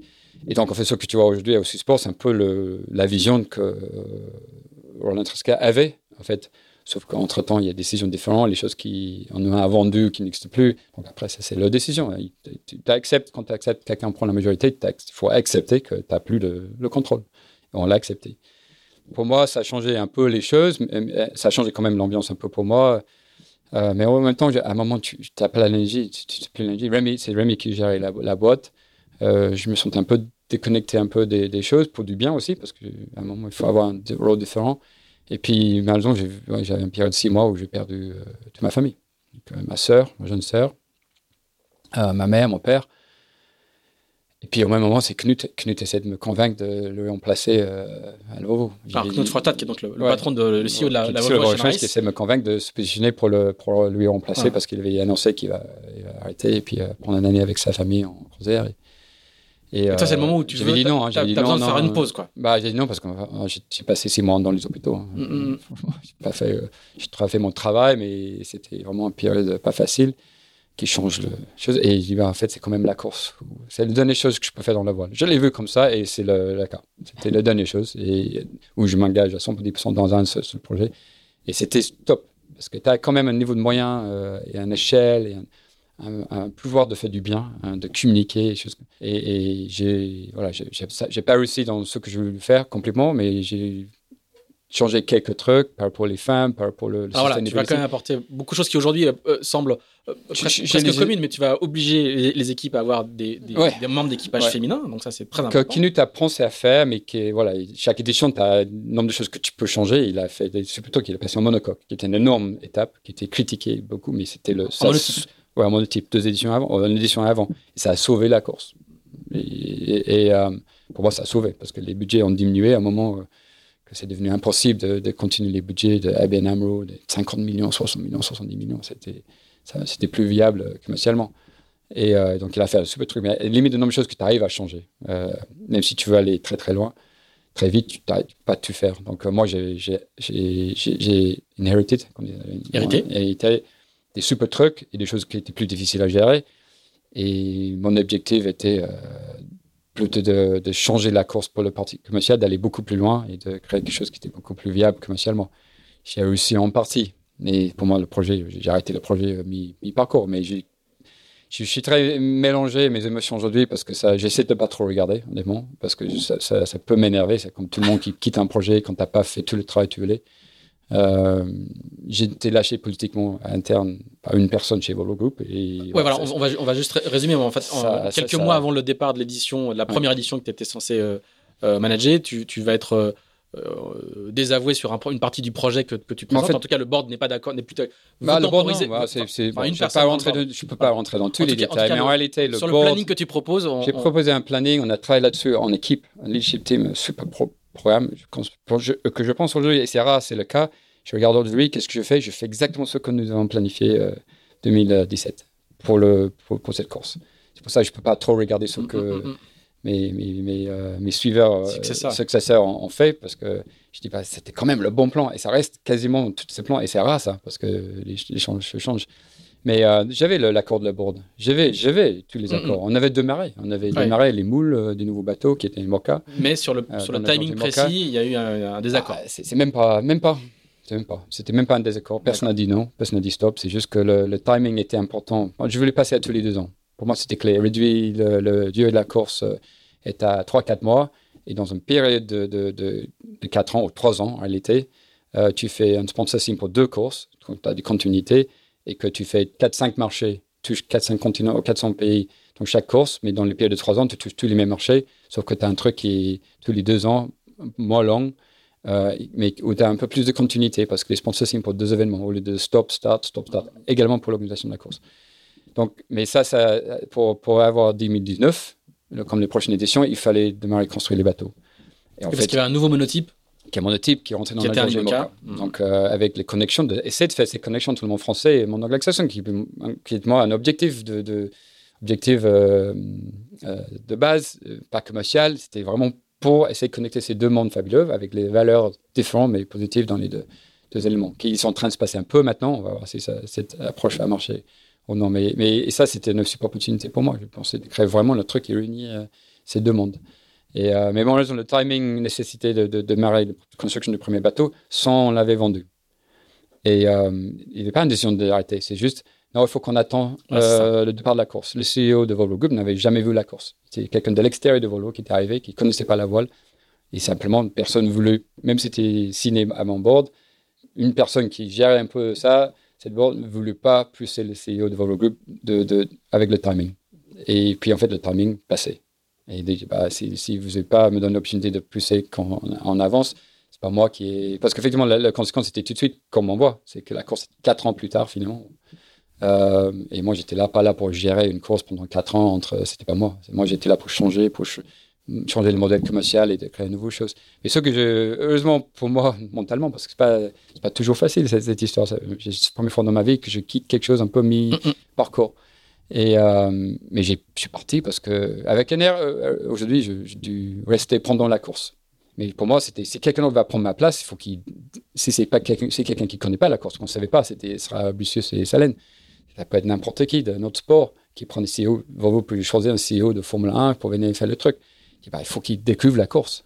Donc, il faut que je laisse la place. C'était vraiment euh, non égoïste, si tu veux. C'était vraiment euh, selfless. De, je pensais que c'était la meilleure façon de le faire. Mais c'est une erreur pour moi parce que j'ai dû rester pendant la course, au moins qui était une course magnifique, avec une arrivée de dingue, plein de choses, qui, toutes les choses que j'ai essayé de mettre avec mon équipe, c'est un travail vraiment d'équipe, euh, a réussi, je pense. Les, tout ce qui est le media man, le contenu, la première fois qu'on voit un peu plus à l'intérieur de ce qui se passe sur ces bateaux, les femmes à bord, c'était un grand truc. Forcer les bateaux pour les femmes, c'était énorme truc, mais, mais euh, je pense, qui a vraiment bien marché. C'était, c'est le début de quelque chose. Il y a loin, loin, loin à faire là-dessus. Et puis le parti sustainability, que j'ai mis au cœur de l'événement. Donc le développement durable. Le développement durable, et, que j'ai mis au cœur de l'événement, et que c'est les raisons aujourd'hui que euh, Volvo Cars a continué. C'est une des principales valeurs qu'ils voulaient rester avec. Parce qu'ils ont, euh, ils ont, vendu la course, mais ils restent. Volvo Group a vendu la course. C'est Volvo Group qui est notre boîte complètement. Mm-hmm. Et Volvo Cars reste quand même partenaire euh, principal hein, de l'événement. Donc, Volvo Group, c'est la partie suédoise en fait. Hein, avec, les, avec Volvo Cars, c'était les camions et les, Camion, mais c'est dix fois la taille de Cars, c'est à l'époque. Et Volvo Cars, c'est les Chinois C'est une filiale d'une boîte chinoise aujourd'hui, mais ils sont toujours basés en Suède, hein, donc c'est quand même une boîte euh, suédoise quand même. Mais, euh, il y a une super société qui fait des super choses aujourd'hui, mais dans le sustainability euh, principalement. Donc c'est leur vraiment l'un des points importants. Donc ça marche pas. Donc cette bascule qui était, ça semble évident aujourd'hui, mais il y, a, en 2016, je peux dire que c'était pas si évident que ça. Et sur les femmes, sur le sustainability, ça semble très évident aujourd'hui. Mais comment tu comment tu peux faire quelque chose sans entrer les parties environnementales, sociales et governance dedans un événement, c'est impossible aujourd'hui. Là, c'était quand même pas très évident. J'avais beaucoup de résistance sur tous les éléments. Mais... Donc, je suis fier de ça, mais je suis, c'est un peu mitigé mes, mes, émotions parce que fallait, fallait rester là pendant la course. Mais je savais pas qui va, je savais pas qu'ils vont vendre aussi. Hmm. Bon, vendre, entre guillemets. Tu vois, ça passait à quelqu'un d'autre. Et euh, je savais pas ça. Ils n'ont pas dit ça. Donc, je n'avais pas tous les éléments et j'étais fatigué. J'ai rentré dans ça quand même avec une histoire familiale dure. Je n'étais pas à 100%. Il faut avoir de, peau assez euh, dur, dur euh, et avoir beaucoup d'énergie pour se passer tous les défis. Et j'avais, j'ai, démarré à 80%. Je n'ai pas démarré à 100%. Donc, à un moment, tu, tes limites de, de, accepter des choses où tu n'es pas d'accord euh, baissent. Et que, en fait, ce qui vraiment le déclenchement de partir était juste J'étais demandé parce qu'on avait annoncé en vacances les nouveaux bateaux euh, et, tout. Et puis, euh, ils m'ont dit de, ils m'ont demandé de, créer un, raison pour qu'on ne le fait pas. J'ai dit, ben non, mon integrity, je peux pas, je suis désolé. Et pour moi, c'était le, ok, je suis pas la personne pour vous. Je ne crée pas des histoires pour excuser quelque chose qui n'est qui, qui, voilà c'est comme ça c'est pas c'est pas officiellement de Volvo ça mais c'est juste quelqu'un qui m'a pas soutenu au moment qu'il fallait me soutenir comme j'ai le seul regret, c'est que j'étais pas là en tant que CEO pendant la course. C'était quand même avec des moments difficiles, la perte de vie euh, horrible et tout, mais mais quand même. Mais aussi le finish de Dongfeng. Euh, oui, oui, oui. Et bon, je, voilà, on est caché. Nos, rôles, c'est pas être devant, et, mais des fois, j'ai un peu de mal à de pas moi avoir un peu plus d'attachement à ça euh, visible peut-être. Et je dis ça sans ego, c'est ce que tu mets beaucoup de choses dedans à un moment, comme tous les CEO, les leaders des choses. c'est très très rare que quelqu'un dit bravo, quelque chose. Mais mm. tu as juste besoin de temps en temps. de temps en temps. Même, les patrons ont besoin de reconnaissance. De temps en temps. Mais il faut accepter que tu l'as pas le plus du temps. Tu es là pour. C'est pas ça. Tu es là en tant que leader, tu n'es pas là pour prendre ça. Donc, mais, mais et là, j'ai pas cette sensation avec le Vovo qui je, je, vais toujours regretter un peu, je pense. Mais, euh, mais voilà, c'est comme ça. Je ne regrette pas du tout chef, ce chapitre. Mais pour moi, c'était oui, le fin du m'engager à 110% purement dans, dans la voile. Et là, aujourd'hui, je, j'essaie de démarrer d'autres choses dans d'autres sports euh, et aussi continuer de partager mes, comme je dis, mes erreurs et où je peux aider quelqu'un d'autre.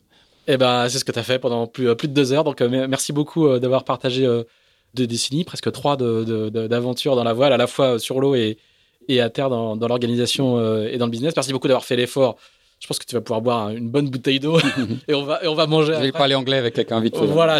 bah, si c'est pas enregistré, moi je veux bien parler. Je veux bien essayer de parler anglais. Merci beaucoup d'avoir fait l'effort. Merci d'être venu, d'avoir euh, raconté euh, ce, ce, parcours incroyable euh, aussi longuement. si vous êtes resté avec nous jusque-là, merci beaucoup. N'oubliez pas, comme toujours, je, vais, je vais le répéter à chaque fois, n'hésitez pas à nous dire ce que vous en pensez, si c'est bien, si c'est pas bien aussi, surtout si c'est pas bien même. Et puis n'hésitez pas non plus à, à, mettre sur la partie Apple Podcast 5 étoiles pour faire monter euh, le référencement. C'est important pour nous. Voilà, et puis on se retrouve euh, dans 15 jours, et je ne sais pas avec qui encore. Euh, on va trouver, on va trouver quelqu'un sans souci. Merci Marc, à bientôt. Merci. Salut.